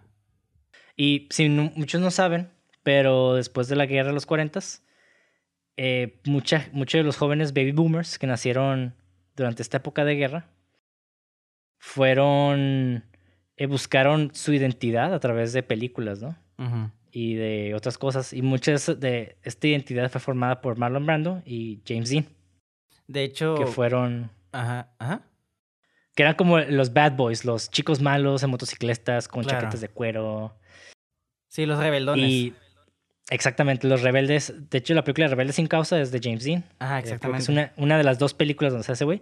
Y hay otra de Marlon Brando que se me olvidó el nombre de la movie, pero también fue muy famosa, donde el vato creo que reta a otro güey a aventarse de un, de un acantilado con un carro y ahora quien se paraba antes, el que se paraba antes era un culón y... Ah, no sé está, está Ya como- sé cuál, ya no me acuerdo el sé- nombre. Sí, sí, y es como, sí, sí, sí, sí, ya sé cuál es. Está interesante ver cómo esas...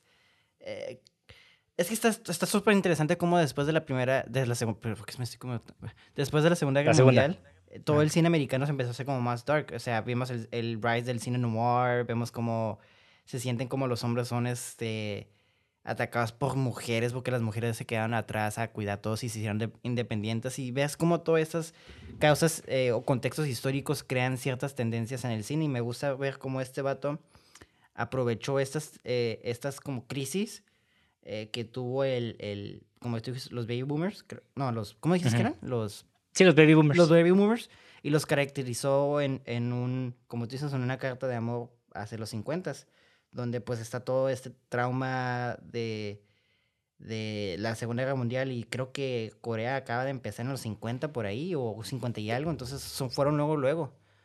Ajá. ¿Tú sabes por qué se les llama baby boomers, güey? No, A la gente que sale entre los. La gente que nació entre los. ¿Fueron los 30 o 40? 40 y, cin- y 60 y algo. Creo que llega. Son como 20 años ahí más o menos. no, todo eso de Eh, los de- millenniums, eh, Ajá. baby boomers y todos esos términos yo los tengo bien desconocidos porque para mí se me hacen medios tontos. Digo, entiendo el porqué. No, es que. Es que se les llama así por ciertos acontecimientos Sí, que históricos. en el mundo. Sí, sí, Ajá, yo por sé, ejemplo, pero los millennials. como si se gente volvieron muy que- memes, como que me quedo, ah, ya, fuck it. ¿Sabes cómo? Ajá. Como whatever, Sí, baby ejemplo- boomers. como, ya. Sí, pero por ejemplo, los millennials somos nosotros, los que nacimos entre los Sí. 80 y 90, los 80s y 90s. Ujú. que básicamente eh, crecimos con este cambio de lo análogo a lo digital. Ajá. Y antes la generación X es esta generación que, que nació mucho después de las, como en los 60s. Ujú. Pero los baby boomers son los que nacieron durante las guerras, en los 40s. Ujú. 30s, 40s, tam- no sé si 30s todavía, algunas clasificaciones dicen que todavía forman parte de, Ujú. pero se les llama baby boomers porque después de la guerra mundial, la raza empezó a reproducirse a lo pendejo, güey. O sea, nunca hubo tanta alta de natalidad en el mundo, güey. O sea, los, lo- las familias crecían un chingo. Entonces, si tú ves Pues, a es que tus sí tiene papás- sentido, ¿eh? Tiene mucho Sí. sentido porque después de una guerra todos los hombres se murieron, entonces eh, ese brinco de brotes realmente es repo- repoblación y crecimiento, ¿sabes cómo? Entonces es como está haciendo doble trabajo ahí. Entonces, Sí, tiene- pues la gente se puso a coger a lo pendejo y pues se- hubo este boom de babies, este boom de, de bebés. Una explosión de... Y pues por eso el- ajá, y se les llama baby boomers por lo mismo. Ajá. Y bueno, esta película, Scorpio Rising, eh, citando a Kenneth Anger respecto a esta película, dice, es un espejo de muerte levantando, levantado hacia la cultura americana. Marlon Brando, motocicletas y cuero negro. Cristo, cadenas y cocaína. Una alta vista del motociclista americano. La máquina como tótem del juguete del terror. Thanatos en cromo. Thanatos básicamente es como el- la muerte representada en la personalidad del hombre. Y cuero negro y pantalones rotos. O sea, como- Sí, bueno. Cuando estaba viendo ese corto, estaba viendo a Judas Priest, güey, el cantante de Judas Priest en esa actuando, güey. La neta no estaba viendo otro actor más que el cantante de Judas Priest, güey. Sí. Y aquí en este corto está, básicamente vemos un chorro de motociclistas. Y qué como curioso, güey, Con que estas sean poses. también. Que es gay. Ah, con esta pose medio gay. Pero también rompiendo el paradigma de lo que era el ser un chico malo, ¿no? Exacto. Aquí como que va hacia el extremo, güey. Y aquí los lazos que se generan entre estos hombres chocan con la identidad compartida apropiada del fascismo, así del- de los nazis, ¿no? Y de los fascistas. Y en un loco vale de drogas, violencia y pues hay una tensión sexual también, ¿no? Claro. La cámara sigue los cuerpos de estos hombres, acentuando uno de los trabajos de Anger más impulsados por el sexo. Y es una parte documental y a la vez una parte como una reflexión de una época que ya había quedado atrás. ¿Dirías que ese es el corto más sexoso de los que hemos hablado? Bueno, sexoso no es el sentido pues, sucio, sino como tiene más temas sexuales, pues, que explora. Eh, posiblemente sí, porque Fireworks es más corto, entonces no, no explora tanto esa parte, pero sí, obviamente está súper acá. Ok. De hecho, se me olvidó, se me olvidó mencionar eh, Jean Cocteau, el francés que Ajá. hizo La Bella y la Bestia. Ajá. Ese güey le gustó un chingo Fireworks y le mandó una carta a Kenneth Anger. Era gay también él, ¿no? Simón, sí. Sí, y sí. de hecho vio, la, vio Fireworks y le gustó un putero y le mandó una carta a, a Kenneth Anger como diciéndole gracias, güey, por mostrar algo así. Wow, qué bonito, güey. Eso es, Sí. eso es bonito, güey. Cuando, o sea, sí está chido ganar los Oscars y todo lo que tú quieras y toda esa mamá, la celebridad y todo eso, pero pues cuando llegas y le marcas tu película o eh, tu pedazo de arte, marca a alguien de una manera, pues, emocional y llega a trascender más allá, pues creo que no hay más eh, acto más orgásmico para un artista que eso, ¿no? O sea, es como... Sí, uf. Y bueno, en esta película de Scorpio Rising también hay una crítica mucho hacia la adora- adoración de ídolos, porque se ven imágenes de Elvis, James Dean, Marlon Brando, que aparecen a lo largo de la película, junto con imágenes de Hitler y Jesucristo, güey, con sus discípulos. Está bien rara el, el- como la dinámica de la edición. Claro. Y parece que no están conectados, pero en realidad sí hay una relación con la estética de pandillas de motociclistas en los 50s. Ujú. Y hace un- interesantemente hace como un comentario a la naturaleza del estilo, ¿no? Y lo que significa tener una apariencia, un seguimiento cultural compartido y pues el uniforme, ¿no? Ujú. Y pues tener a Peggy March reproduciendo esta canción que se llama I Will Follow Him, lo voy a seguir, sobre las imágenes de Jesucristo intercalado con un líder de una pandilla motociclista, ondeando una bandera de muerte, es uno de los momentos más impactantes de cualquier película de los 60, ¿no? Ujú. Y pues, ajá, como decía, todo está relacionado con lo estético, desde pues marineros de élite, desde marineros hasta la élite de Hollywood, ¿no? Ajá. Y esta película realmente cuestiona eso, qué significa usar un, un uniforme y qué significa pertenecer y ser parte de algo. Sí, porque queda- que- que hay que dejar muy en claro que un uniforme no quiere decir nada más algo como militar, ¿no? Un uniforme se refiere como eh, al, pertenencia a algo, me ref- a- a, por ejemplo, el uniforme de un estudiante, ¿no? El uniforme de un papá, ¿no? O sea, no necesariamente es un uniforme literal, sino un uniforme, eh, esta, mm, ¿cómo se dice? Metafórico, se podría decir, ¿no? Entonces sí, e- es, está chistoso porque es, este, a veces tenemos como, por eso es- existe esa frase, te quedó el saco, ¿no? Es como, a veces tenemos esas tendencias eh, de, o saber que no tenemos este tipo de uniforme o tener- no sabemos que lo tenemos puestos y sí lo tenemos puesto, ¿sabes cómo? Entonces también tener como esa perspectiva de nosotros de cómo yo me percibo como persona y cómo me perciben, porque yo, yo puedo percibir con un traje acá bien chido, pero todos los demás pueden ver mi traje y dicen, güey, está inculado ese traje, güey. Entonces está... o sea, se suena Pues sí. medio tonto, pero es, es que es- está bien loco porque es cuestión de perspectivas también, güey. Y, y este vato, la manera en que está trabajando, por lo que me estás describiendo, no, no es como que lo he visto. Eh, pero la, la, está, la perspectiva que está manejando son varias perspectivas, pero lo trabaja de una manera muy curada porque, o sea, está poniendo el nazismo y Jesucristo y rebeldes en motos. Y técnicamente todos es lo mismo, Dean y todos son iconos, ¿no? Entonces está haciendo como un comentario de no seguía iconos falsos o iconos que nomás, pues al final de cabo son iconos, güey. O sea, James Dean ya se murió, güey. O sea, por más culero que suene y Marlon Brando ya también se murió, güey. Hitler ya se murió y Jesus, pues no sabemos si es neto o no. O sea, to- todos los que tienen esto en común es que pues no nos aporta nada ahorita en nuestras vidas, güey. son figuras que ya pasaron iconos, güey. Entonces, Pues sí, son representaciones de creencias y de ideologías, ¿no? claro. Y, y un pequeño fun fact de cuando el fin, el- la película se publicó. Ajá. El partido americano nazi protestó en la premier de la película diciendo que el contenido de la película difamaba su bandera. Y la situación se salió de control y eventualmente la policía llegó y arrestó al gerente del cine, güey, por mostrar la película y causar un disturbio público. Y pues así, y así cancelaron cualquier proyección futura de Scorpio Rising, terminando pues la primera circulación en cines antes de que siquiera comenzara, ¿no? Y está pues chafilla eso. Qué loco que se haya guardado esa película todavía, ¿eh? Que se haya salvado. Sí, pero fíjate que en esta película es cuando realmente la carrera de Kenneth Anger eh, es donde empieza a tener un giro como más oscuro, ya que aquí ya empieza a abordar temas del oculto y agregando elementos maliciosos como en sus películas. Ok. Y otra cita de Kenneth Anger dice, siempre he considerado a las películas malvadas. El día en que se inventó el cine fue un día negro para la humanidad. Aunque, por supuesto, mi definición de maldad no es la de todos los demás. El mal está involucrado en el glamour y el encanto de la existencia material. El glamour en su antiguo sentido gaélico significa encanto con el aspecto de las cosas, más que con el alma de las cosas. Entonces el güey criticaba un chingo este, eh, lo que se le llama vulgar display of wealth.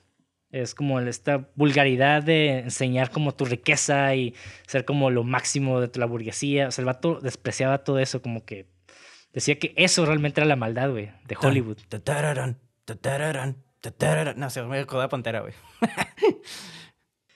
Y Pues, voy a decir, y voy a decir una cita de, de un director. Ahorita voy a mencionar quién es. ok. Que dice así. Estaba fascinado por Scorpio Rising. Cuando la vi por primera vez, tuvo un efecto poderoso en mí y en mis, en mis propias películas a través de los años. La forma en como Anger usó su música en esa, usó la música en esa película en una forma mágica y perfecta con las imágenes abrió mi mente al rol que la música pudiera tener en las- en las películas. Se podría convertir tan importante para los personajes en el universo de la película, como lo era para nosotros en aquel tiempo. Y esto fue lo que impulsó a este director, básicamente, a hacer la película Mean Streets como la hizo. Ajá. Este director es Martin Scorsese. Sí, sabía, sabía, sabía. En cuanto Huevo, empezaste así lo de la música, ya empecé ya. Porque. Pues sí, es que sí es cierto. Es algo que Martin Scorsese tiene bien marcado, que es la música, güey.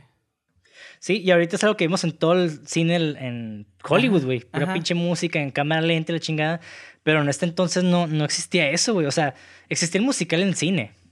Y sí había películas que luego salen como The Wicker Man en los Musiquita. 70s. Ajá. Pero en los 50, 60, no mames, esa madre no, no existía para nada, güey. Qué interesante, güey.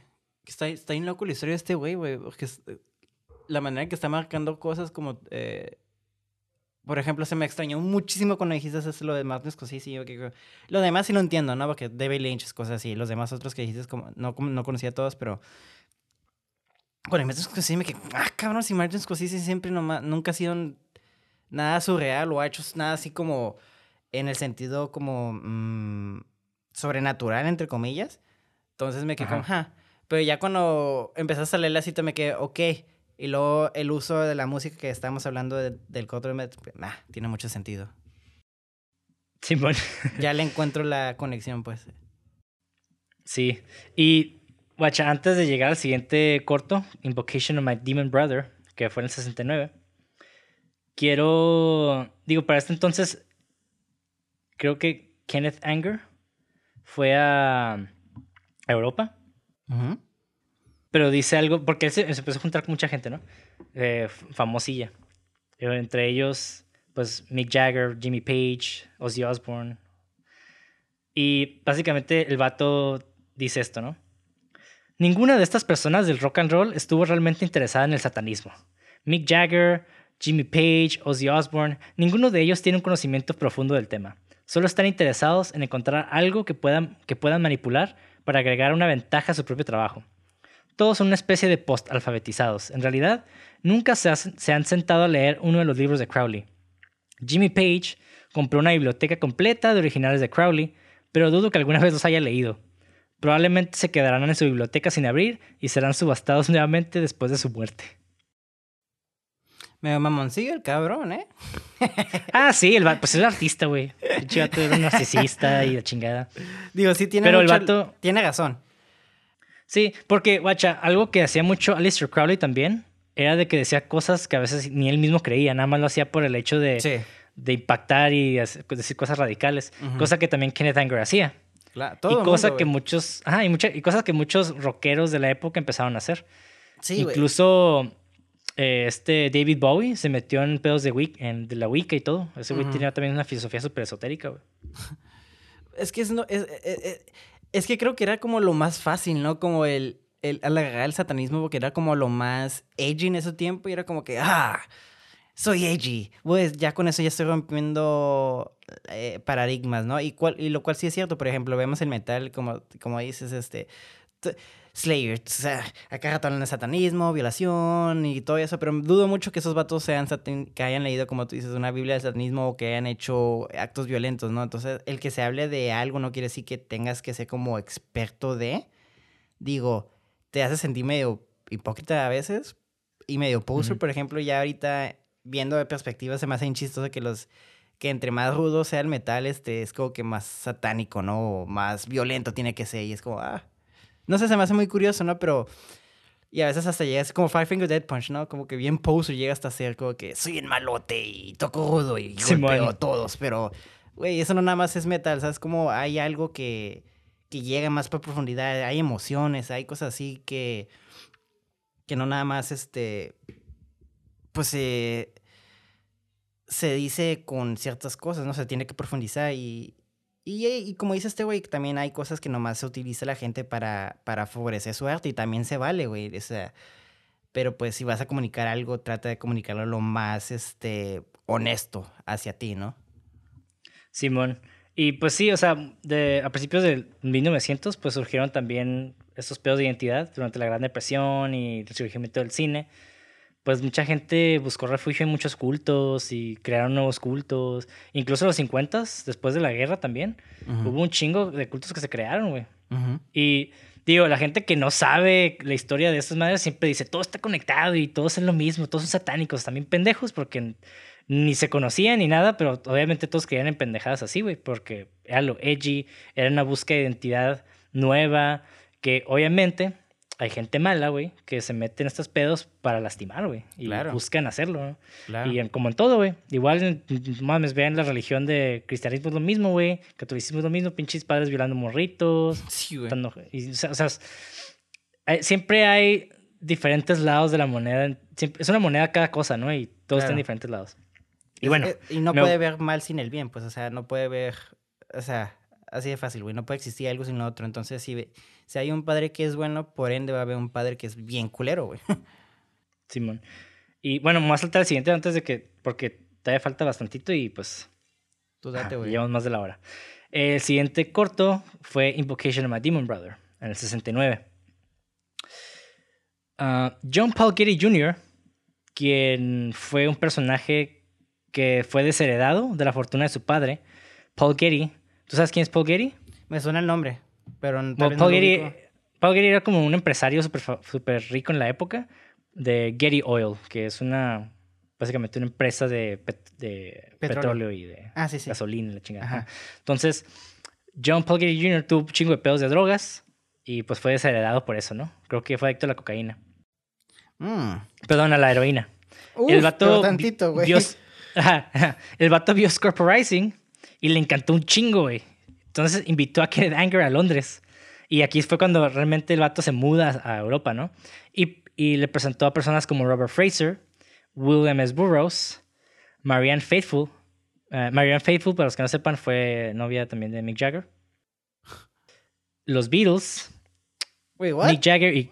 Ajá, sí, güey. El vato conoció los Beatles, güey. Mick Jagger y Keith Richards. Mick Jagger básicamente es el vocalista de los Rolling Stones. Ajá. Perdón, y Keith Richards eh, también de los Rolling Stones. Es el guitarrista, ¿no? Ajá. Que sale como ¿De papá de Johnny Depp en The Black Pearl, si no me equivoco. Ah, no me acuerdo.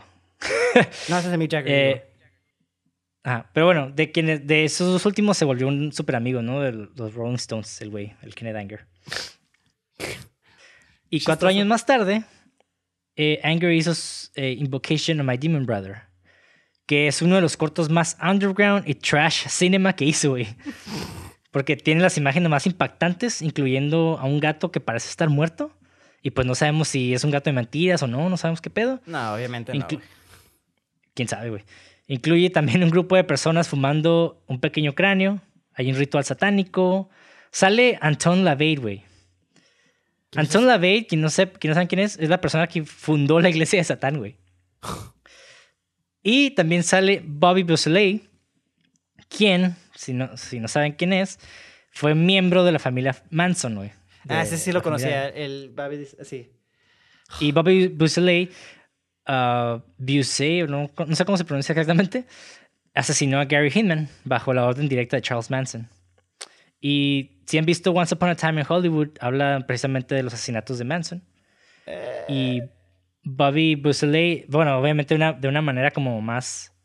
Pues ya sabes que Quentin Tarantino siempre le cambia le gusta, eh, la realidad, ah, le cambia realidad por ficción, ¿no? Pero igual son personajes que sí existen en la vida real. Y Bobby Buscemi sale con el sombrero de ese de como de los top hats, como de Ujú. tipo De los pues como el que 20s. tiene este güey el, el Slash de Ajá. Guns N' Roses. Sí, sí, Ah, top como hat. top hats. Ajá. Ah, ese güey sale ahí en Once Upon a Time in Hollywood con un sombrero así.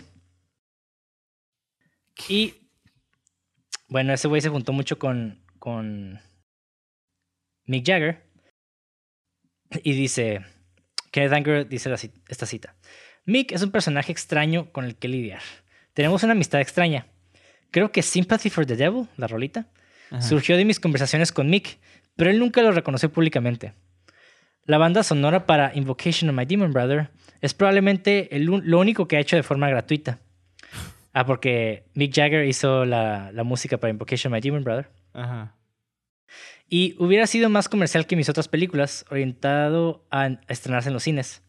Y dijo que sí, pero luego se arrepintió y dijo que no. Y no sé por qué. Entonces, eh, originalmente esta movie creo que estaba orientada a los cines, pero obviamente pues fue algo que salió como bien trashy, bien underground y pues la neta por todo lo que tenía pues mucha gente no, para no lo aceptó, ¿no? Ajá. Y de hecho se sugiere, güey, que Kenneth Anger y Bobby Buscemi, el vato de la familia Manson, Ajá. estaban en una relación amorosa. O sea, voy a destacar esto, güey. Kenneth Anger tenía 40, en sus estados sus 40 equívoles, pero Bobby Buscemi tenía 19 años. Ajá, estaba medio creepy ese pedo. Bueno, ya Pero- era legal, pero... Ajá, sí, pero bueno, o- ojo, no hubo realmente una confirmación de parte de nadie y, solamente se sabía que vivían juntos. Nah, sí estaban cogiendo. Y Beausoleil decía que Anger era muy posesivo con él y que se molestaba si llevaba mujeres a la casa. Y guacha, güey. Este, este es un quote de Bobby Beausoleil, el asesino de la familia Manson. Lo conocí en la, en la primavera del 67 y estaba trabajando en Lucifer Rising. Él estaba muy apasionado por este concepto que tenía para una película que sería una secuela y una antítesis de su película anterior, Scorpio Rising. Ok. Quería que actuara como Lucifer en la película, o sea, Bobby que fuera Lucifer. Ajá. Eso fue en el 67 y seguimos trabajando juntos en el proyecto por un rato. Hubo problemas que se desarrollaron entre Kenneth y yo. Es difícil de describir. Para ser honesto, no sé qué es lo que pasó en realidad. Una especie de quiebre psicológico estaba pasando con él, dentro de él.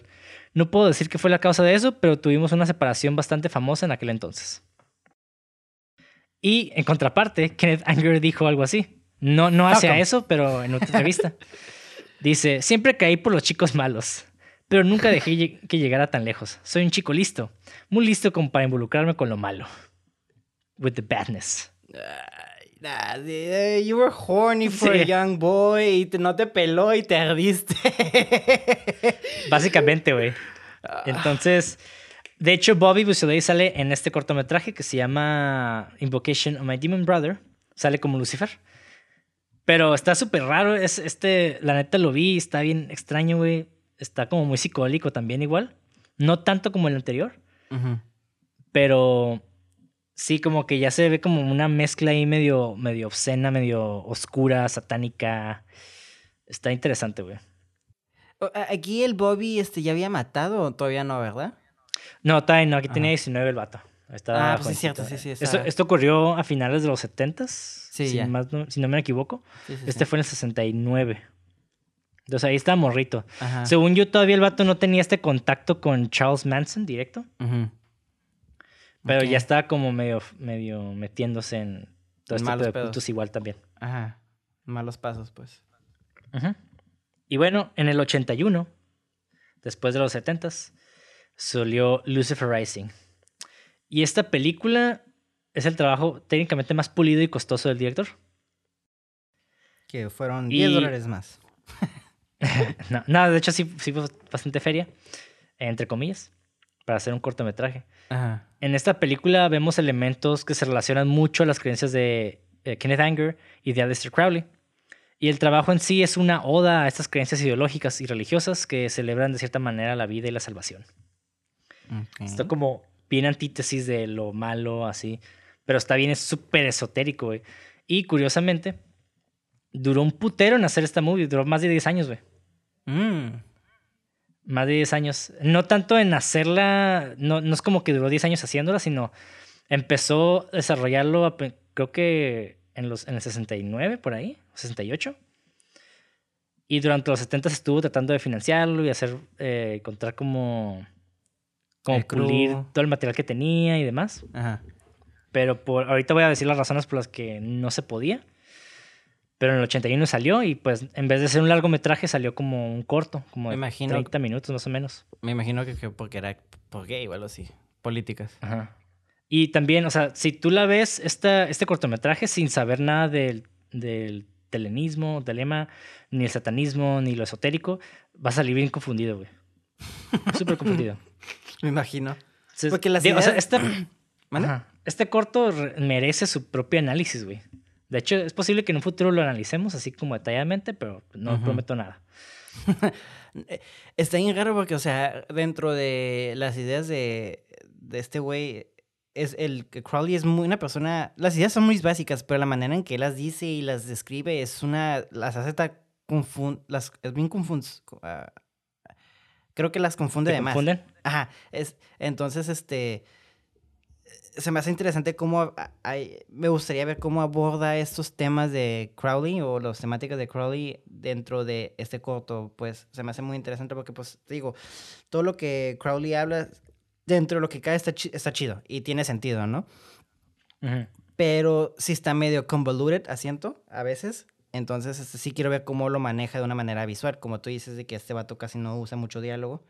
Me gustaría ver cómo representa eso. Siento que va a ser un buen trip si me, si me fumo uno y veo esa madre. No, no lo hagas, te vas a, te vas a volver loco, güey. Pero, guacha, eh, este, este corto de hecho tiene muchos elementos esotéricos, simbolismos y demás. Está muy interesante. Si, si les mama ese tipo de cosas, véanlo. Eh, pero de los elementos principales, por ejemplo, el, el principal pues, es Lucifer, ¿no? Se llama Lucifer Rising. y quiero eh, decir un- otra cita de Kenneth Anger que habla respecto a Lucifer. Y dice así. Lucifer no es el diablo cristiano. De acuerdo con Crowley, quien recibió un grandioso poema llamado Himna a Lucifer, Lucifer es el dios de la belleza y la luz, y su nombre realmente significa el portador de luz. Entonces, dentro del telema y de las creencias de Crowley, Lucifer no era el Lucifer cristi- ah, cristiano, o sea, no era Satán, pues. Realmente era un dios que traía la luz. Y esta interpretación de Lucifer pretende ser como una celebración de lo carnal en la tierra y todos los placeres de la carne, que es una idea muy telemita, porque el- el- lo que importa es el yo, ¿no? Y en el libro de Crowley, Magic, en teoría y práctica, supuestamente Crowley se expande en el concepto de, Sat- de Satán más claramente mientras dice esto. El diablo es históricamente el dios de cualquier persona a la que personalmente nos desagrada. Esta serpiente Satán no es el enemigo del hombre, pero aquel que hizo a dioses de nuestra raza. Sabiendo el bien y el mal, él ordenó, conócete a ti mismo, y enseñó iniciación. Por lo tanto, él es vida y amor. Entonces es como la versión de Dios para los cristianos, ¿no? Ujú. Está chistoso, güey, porque pues es, es cuestión de, volve- volvemos a lo mismo, es una perspectiva, ¿no? Es qué perspectiva le quieres dar a este tipo de figura. Entonces, el simple hecho ya de decir Satán, Lucifer, ya tiene como una connotación bien negativa por el hecho de que pues tenemos más cultura popular, se podría decir, de, del cristianismo y catolicismo y todo eso, ¿no? Pero pues si le preguntas a un telemita, a un satanista, pues, eh, ¿no? Ese güey es bien chido, ¿no? Entonces, está curada ver cómo esas perspectivas pueden cambiar radicalmente algo, güey. Sí. Y es posible que este concepto del diablo, para muchos telemitas, es posiblemente como el. Ah, ¿Cómo se les llama? El Saint Patron, el santo patrón de los artistas. Especialmente artistas como Kenneth Anger o Crowley, que eran odiados por muchos en su tiempo por mostrar y explorar ideas radicales. Y es a través de eso que Lucifer Rising no es un retrato de oscuridad, como lo era Scorpio Rising, pero sino una celebración y afirmación de la vida, güey. Y otro elemento que viene en el corto es Isis. Isis, de, es... De, de Inglaterra, de Egypt, ¿no?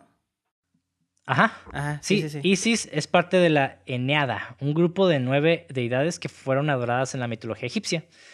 Y eh, es adorada como la diosa de la maternidad, la magia y la fertilidad. Los primeros registros sobre Isis aparecen poco después del 2500 a.C. y su culto se extendió por todo el mundo grecorromano, continuando hasta la supresión del paganismo en la era cristiana. Esposa de eso- Osiris, ¿no? Si no me equivoco. Ajá, de hecho también sale Osiris en el corto, Ajá. y Osiris es el hermano y esposo de Isis, y también es el padre de Horus. Ajá, y hermano de Seth, si no me equivoco, ¿no? Ajá. Que curiosamente Horus es la versión de... eh, es Jesucristo. Ajá, Horus. sí, sí, sí. Que, Y Seth sería como el diablo, pues. Sí, y esta mitología viene mucho antes del cristianismo. Sí, pues sí, el cristianismo se roba todo, güey. O sea, literalmente Sí, se roba sí. así, es como- Sí, de hecho, Horus eh, pasa lo mismo que Jesucristo. y Sí. Osiris eh, era el dios de la muerte y la resurrección. Sí, que lo despedazan. Está curado porque despierde toda la... No me acuerdo cómo, pero lo despedazan y ahí se la anda buscando para rearmarlo. está, está curada la mitología de... de... Pero hablando de Osir- Os- Osiris, yo sé que es muy famoso ese guato, lo estaba cazando el... No sé si lo estaba cazando o lo estaba buscando mucho el Crowley. Mm, no estoy seguro. La neta no estoy tan...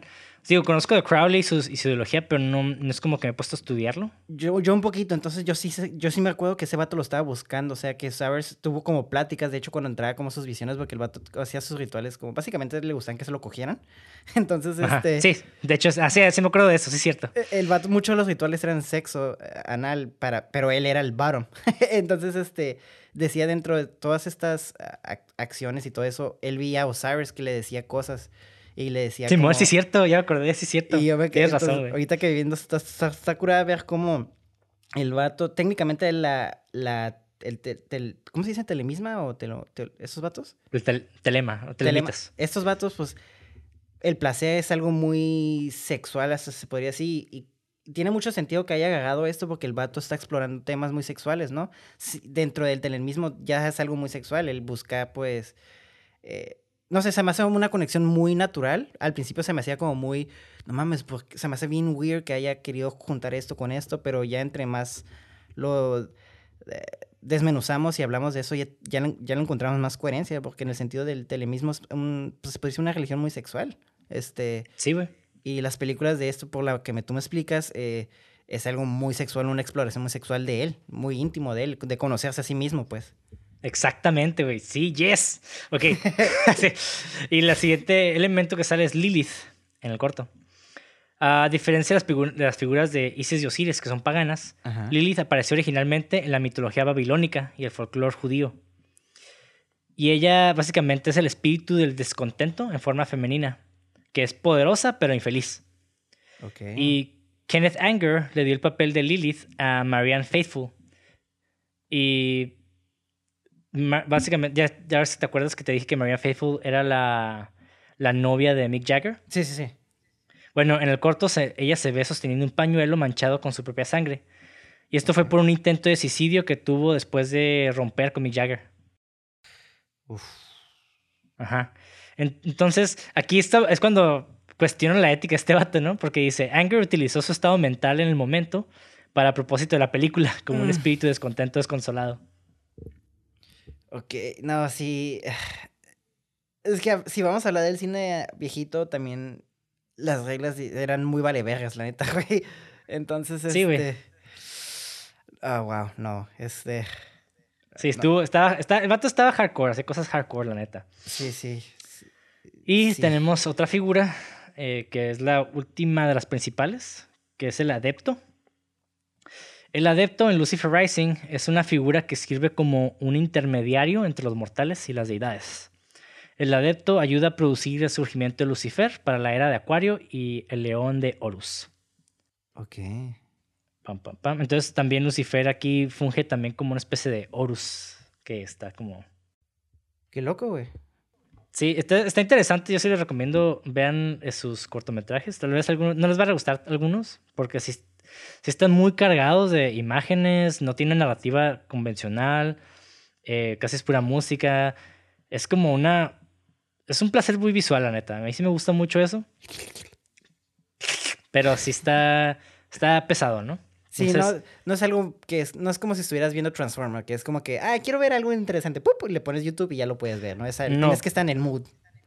Para nada. Pero, o sea, su trabajo realmente sí aportó un chingo para el arte cinematográfico en Estados Unidos. Y muchas de las películas de ahorita, mainstream, que ves en Hollywood, como Transformers, esas madres, eh, tomaron muchas de esas ideas de, de otros artistas que tomaron de este güey. Entonces es como... Ujú. Digo, Kenneth Anger también tomó estas ideas de otros artistas, ¿no? Es, es como una cadena, güey, de Todo es un infinita, remix. Todo es un remix. Sí, exactamente. Si tú y, Y yo bueno, nos como- hemos, hemos trabajado en cositas y nos hemos robado cosas, güey, y así es como... Y es normal, güey, o sea, y no es porque queramos robar a propósitos. Vemos, creo que ese es- debería sentirse como algo más bonito, ¿no? Dentro del cine, de que, güey, me gustó tu idea, voy a tomar eso y cómo lo puedo hacer para apoyar mi idea, ¿sabes cómo? Ujú. Ajá. Se me hace muy Sí, poético eso. y, y no sé, ya te acuerdas que te dije, pero digo, la película, la Lucifer Rising es todo un ritual donde aparecen estas personas, bueno, Ajá. estos elementos de o deidades, que es como todo, es todo un ritual realmente la movie, que Ajá. está como bien, está medio bizarra, medio surrealista. También tiene imágenes como de Aleister Crowley, tiene imágenes de, del mismo Kenneth Anger caminando en un círculo esotérico, está medio extraño, pero pues bueno. Y como mencionaba, eh, esta producción tardó más de 10 años en hacerse, ¿no? Ajá. Y esto fue porque originalmente Bobby Beausoleil, el mi- ex miembro de la familia Manson, Ajá. iba a interpretar a Lucifer en esta película también. Ah, sí, Pero- cierto. Pero el vato terminó por robarse todo el material visual donde él aparecía después de que se pelearon. Y, y algunos especulan, güey, que el vato lo enterró en el desierto, en algún, sur- en algún lugar cercano a Span Ranch, donde se encontraba la familia Manson. Pero pues hay muy pocos argumentos que respaldan esto, ¿no? ¿Tendría como- sentido? ¿Tendría sentido? Tiene lógica más bien. Pero pues como dices, no, no hay como un respaldo. Ajá. Y Qué Sí, chistoso que ajá. se haya robado todo lo donde él salió. Pero donde nomás él salió, güey. O sea, no hizo la maldad. Dijo, no vas a usar mi material a la verga, pero... Porque él pudo llevarse, lle- se pudo haber llevado todo, ¿sabes cómo? Simón, pues sí, pero imagínate, se llama Lucifer Rising. Y es como que, pues, Lucifer es como que lo más importante de la pinche película. Wow. Y bueno, eh, hay una escena en, es- en este corto, Lucifer Rising, donde Kenneth Anger camina en un círculo mágico de índole esotérica, como ya les había dicho, y está contrapuesto con imágenes del mar, tigres y demás, ¿no? Y esta escena fue la, básicamente la primera en grabarse. Detrás de cámaras, güey, se encontraban dos sujetos como audiencia. Eh. Ellos eran el actor Dennis Hopper y el director Alejandro Jodorowsky, güey. Wow. Los que no sepan, Alejandro Jodorowsky es también es, es un autor, también es una- un cineasta que hizo La Montaña Sagrada, también surreal. Y esa fue financiada por los Beatles, de hecho, la, la The Holy Mountain.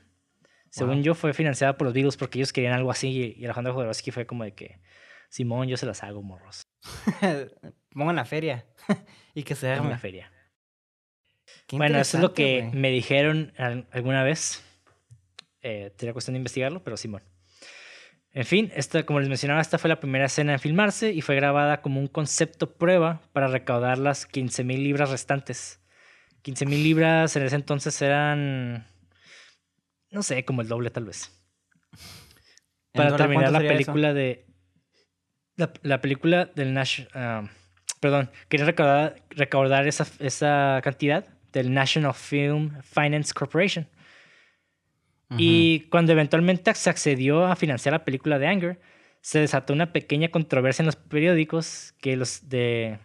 Se supone que decían que los impuestos de los ingleses se estaban usando para financiar una obra de arte satánica. Que en cierta manera sí lo es, güey. O sea, sí, pero es que luego, pero es que ya, luego, luego querían como, pues, lo están, este, dando la noticia de manera negativa, pues, para no, que, para que se cancelara esto, me imagino, ¿no? Simón, Ah, o sea, le dieron un spin negativo, pues, es a lo que me refiero. sí. Ah. Y bueno, después de terminar la película, Kenneth Anger se mudó a la casa de Jimmy Page. Eh, ya lo había mencionado antes, pero Jimmy Page es el, el guitarrista de Led Zeppelin. Ajá. Para colaborar con él y componer la música de la película. Sin embargo, güey, en pocas semanas Anger se metió en una discusión intensa con la esposa de Jimmy Page y esta morra lo, lo corrió de la casa y pues se terminó la colaboración, ¿no? ¿No sabes por qué se pelearon? No, güey, no, pues nunca no han dicho, güey, nunca dijo el Anger. Pero lo que sí dijo Anger en una conferencia de prensa fue de que criticó mucho a Jimmy Page, dijo, estoy empezando a pensar que Jimmy se está secando musicalmente. No tiene temas, no tiene inspiración ni melodías que ofrecer. Pues, Así. digo, Led Zeppelin es medio famoso por haberse robado varias rolas. Entonces, digo, no tiene base sus argumentos. Solo diré eso. Para que le se lo calen los fans de Zeppelin, de Led Zeppelin. Lo dejamos. Sí, pues. Y bueno, y curiosamente después de esto es cuando Bobby Beausoleil se vuelve a involucrar en la vida de Kenneth Anger. Acá, ok. Ok, ok, esta película salió en el 81, ¿verdad? Ajá. Y bueno, eh, Bobby Beausoleil está en prisión. Ya después de haber asesinado a este güey con la Ajá. familia Manson. Y decide desde prisión hacer el score musical de Lucifer Rising, güey. El Bobby. Sí, güey. Ese güey hizo el score musical. Y la neta está vergas, güey. A mí sí me gustó, güey. Está bien raro, güey. Está bien. Ay, güey, no, no. It's wrong in so many levels. Va, güey. Voy a, voy a hacer que un asesino haga la música de mi, de mi, de mi corto donde tengo que hago, donde tengo que promocionar el amor y todo eso, güey. Good. Sí, pues, sí, o sea, te digo que este güey, Kenneth Anger, era muy controversial, güey. Está Sí. bien, está bien raro el vato. Le agrega pues, la atmósfera, la verdad. Sí, sí. Pero de hecho el vato siempre se presentó como una, una persona bastante respetable. El vato nunca eh, fue maleducado con nadie respetuoso y así. Pero, de hecho, si ves sus fotos, el vato ya viejo se ve bien creepy, güey. Sí, güey. se ve medio creepy. De hecho, Como que yo no me quedaría, yo no me quedaría con él en un cuarto a solas, güey. No, espera, que, no, tú sabes miedo, que te va a violar, güey. O te va a decir, ¿quieres, Sí, pro-. ¿quieres, ¿quieres hacer el ritual de Crowley? Y tú... De hecho, estoy viendo uno- Ayúdame. Sí, güey, estoy viendo uno literalmente se parece como Crowley. Está sentada como en un sillón, tiene su como... No es una capita, pero es como una batita y el cabello largo, así ya todo viejito. Sí está bien creepy, güey. Sí. Y bueno, muchos tal vez se preguntan qué pasó con Jimmy Page, ¿no? Y ese güey eh, dijo en una entrevista, Siguió robando música. dije, sí, no, dijo, la mezcla está superb, está chingona. Estoy muy orgulloso de ella. Tengo algo de música experimental hecha con un berimbau y un teremín, que es como sostenga sus asientos porque es algo realmente impresionante y es perturbadora. Entonces, a Jimmy Page sí le estaba gustando mucho la música que estaba haciendo para Lucifer Rising, pero pues se rompió la colaboración. Y pues, ¿qué pasó con eso, no? Pues este güey hizo un, un álbum en el 2012 Ok. que sacó titulado Lucifer Rising. Entonces este álbum de música tiene esas canciones que estaban destinadas, que estaban destinadas originalmente para la película. Ok. ¿Y no le Entonces si dijo buscan nada al güey? Spotify... ¿Qué pasó? ¿No le dijo nada al güey? Pues no, o sea, 2012 ya, no pasa nada. Sí, ya encontré el disco. Bobby. Ah, no, espérate, creo que es esto. ¿Es una portada de un. algo egipcio? Mm, no recuerdo, no me acuerdo la portada, pero pues eh, busca Jimmy Page, Lucifer Ah, Rising Page, 2012, ahí sale. Y bueno, otro, un dato, tengo dos datos curiosos de Lucifer Rising, aparte de esto. Ajá. Uno es de que los efectos especiales de la película fueron hechos por Wally Beavers. ¿Tú sabes quién es ese güey? No. Es el vato que trabajó también en 2001 Odisea en el espacio, güey. Oh, qué perro, güey. Así. Y otro, otro fan fact que me quedé como, hmm, pero pues la neta, yo Loki sí creo un poco en ovnis, güey. Ya sé que me van a, van a levantar pedradas la gente como culta, güey. O No, güey, yo sí también sí Acá, creo en ¿no? eso. Pero la neta sí, yo sí creo en ovnis. Yo vi uno, güey. Yo vi uno, güey, claramente una vez, güey. Bueno, espérate. Eh, eh, ¿Crees en ovnis o crees en unidentified, uh, unidentified flying object? Que es muy diferente. Ah, ovnis y UFOs es lo mismo, güey. Bueno, es que ya le están dando términos No. diferentes. OVNI, OVNI es objeto volador no identificado. Es la versión en español de UFOs. No, no, yo sé, yo sé, pero en el sentido es que ya es cuando dicen ovni, ya es como que le están dando una connotación de aliens. Entonces, por eso es que estoy diciendo, Sí. o sea, porque algo no identificado puede ser alien o no alien. Entonces, sí, sí. por eso quería decir, ¿tú crees en algo específicamente alien o...? Sí, yo, no, o sea, yo creo en los, en los ovnis en general. Ajá. Pero, obviamente. Ajá. Pero los extraterrestres, como que sí, siempre cambio de parecer, güey. A veces sí creo, a veces no, güey. Soy como una persona muy volátil en ese aspecto de creencias esotéricas, güey. Ajá. Eh, pero ahorita sí creo en extraterrestres, güey. Ahorita, Ahorita, a partir de las, el 19 de agosto, 12 ¿Sabes qué, güey? Ahorita decido que sí existen, güey. Y ya existen, güey. Es más, el siguiente En fin, episodio vamos a invitar a uno, güey. Pero bueno. Eh, al final de, la, mu- de, este, de Lucifer Rising se ven un chingo de platillos voladores, como de alienígenas. Y está bien, bien weird porque mucha gente lo va a ligar, ¿no? Con la creación del Mm. universo, que los hombres nos crearon y la chingada, ¿no? History Channel. En fin. El platillo volador que aparece en la película se incluyó después de un incidente en el que un ovni voló sobre el equipo de producción cuando estaban, pero Wow. desapareció antes de que las cámaras capturaran el objeto. Yo, that's, that's dope. That's metal. Ajá. Vieron esa madre dijeron, a huevo hay que meter ovnis Es la a la señal. película. ok. Y esto fue todo por mi parte acerca de Kenneth Anger, un personaje muy emblemático, raro, que no hay tanto de ese güey porque es como medio underground. Pero curiosamente siempre estuvo en contacto con estas grandes personalidades. En la vanguardia. Y, y ajá, en la vanguardia, con lo esotérico también.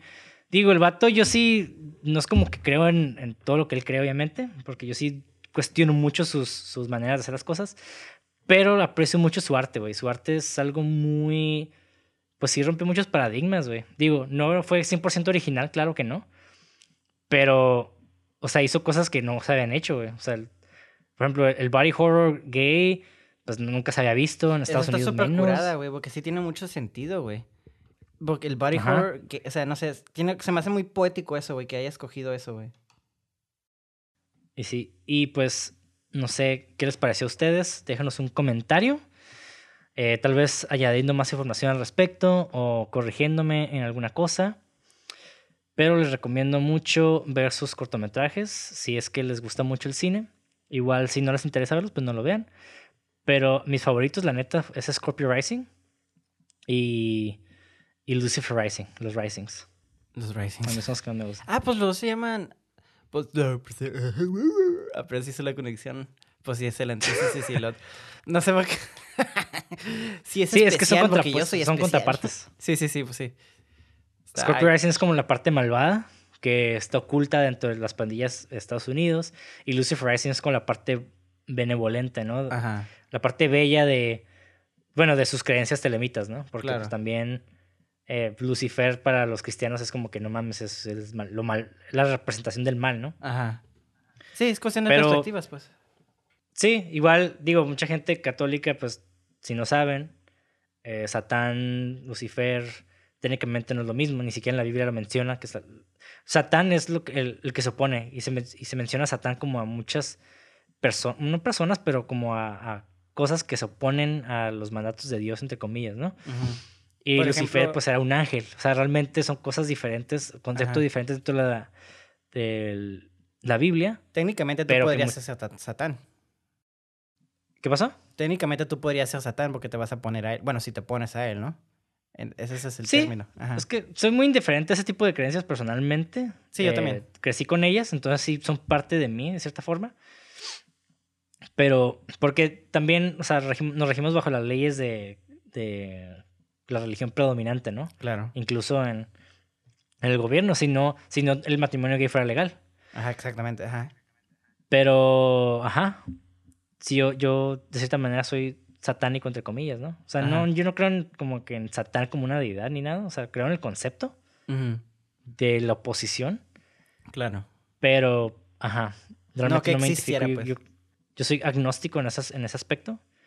Ajá. Porque, para empezar, pues creo en, la, en toda esta teoría de los multiversos y la chingada. Entonces, o sea, en esta infinidad de universos, si, si todos los universos son posibles, va a haber un universo donde Lucifer es el que rige y también hay otro en donde Dios es, sí existe, ¿no? Y otro donde no Entonces- existe o donde es... Otro es donde un T-Rex, güey. Va a haber un universo donde tú y yo somos, somos Dios, güey. Exactamente. Lucifer. Y Cine 66.mpg es la Biblia, güey. Entonces, en, un universo, dejamos. en otro universo somos este ganadores de Óscares, güey. Sí, pero sí, yo les recomiendo tener la mente abierta, vean los cortos y pues disfrútenlo, ¿no? Sí. Ya duramos bastante en este episodio, así que no sé si tú quieres decir algo más. No, este, nada más para cerrar, sí, me llamaron mucho la atención. Este, siento que conociéndome a mí, me- qué bueno que conocí más de este güey primero antes de que verla, porque si la había visto sin tener nada de contexto, me diría que no mames, ¿qué es esto, güey? Digo, creo que la hubiera respetado hasta cierto punto por el hecho de que es arte y yo ser artista también. No, no se trata de faltar respeto al arte, ¿no? Tú siendo artista, pero el conocerlo, el conocer una pieza antes de verla, si es que tiene sentido lo que digo, creo que puede ayudar mucho eh, a personas. Entonces, yo creo que soy ese tipo de personas donde el contexto, conociendo el contexto, me va a ayudar a entender la obra y apreciar la obra más a un gusto personal y no, nada más objetivamente. Así es. Y con esto finalizamos el episodio de Kenneth Anger, episodio especial. Y pues vean cine, vean nuevas narrativas o narrativas alternativas del cine. Y pues hay que explorar más este lado de no, no quedarnos de que un guion tiene que ser de cierta manera, una película tiene que ser de cierta manera, porque al final de cuentas es arte, ¿no? Exacto. Pero obviamente sí hay que conocerlo para realmente explorar. O sea, no, no va a llegar un pendejo diciendo, ay, eh, soy edgy porque yo inventé el, el- la cámara en mano. Y yo como que, güey, pues, cine verité, cine de O, cine... O Mira, sea, pendejo, está también de la, la la fila. neola francesa, neuralismo italiano, o sea, pinche Kenneth Anger. O sea, hay un chingo de cosas que ya se hicieron. Ya Sí, todo sí, se sí. hizo. Realmente es cuestión de adaptarlo al momento. Y pues, pero tienes que conocer todo eso para realmente romper, ¿no? Claro. Paradigmas. Claro, claro. Sí, o sea, no porque te mees en una cubeta vas a decir que es arte. Entonces, Bueno, en fin, güey. al menos de que le pongas un filtro y un voiceover que diga algo de la vida no tiene sentido. Y ya, ya se puede considerar. O sea, arte. Puede ser un performance que critique el arte conceptual, que las cubetas eh, fueron interpretadas como arte en algún punto. Enviando una cubeta, pues ya tiene más sentido. Pero por eso me refiero, ¿no? O sea, como que hay que conocerlo para realmente darle sentido, ¿no? Claro, claro. Y bueno, vean más cine y alabado sea Felipe Negro, güey.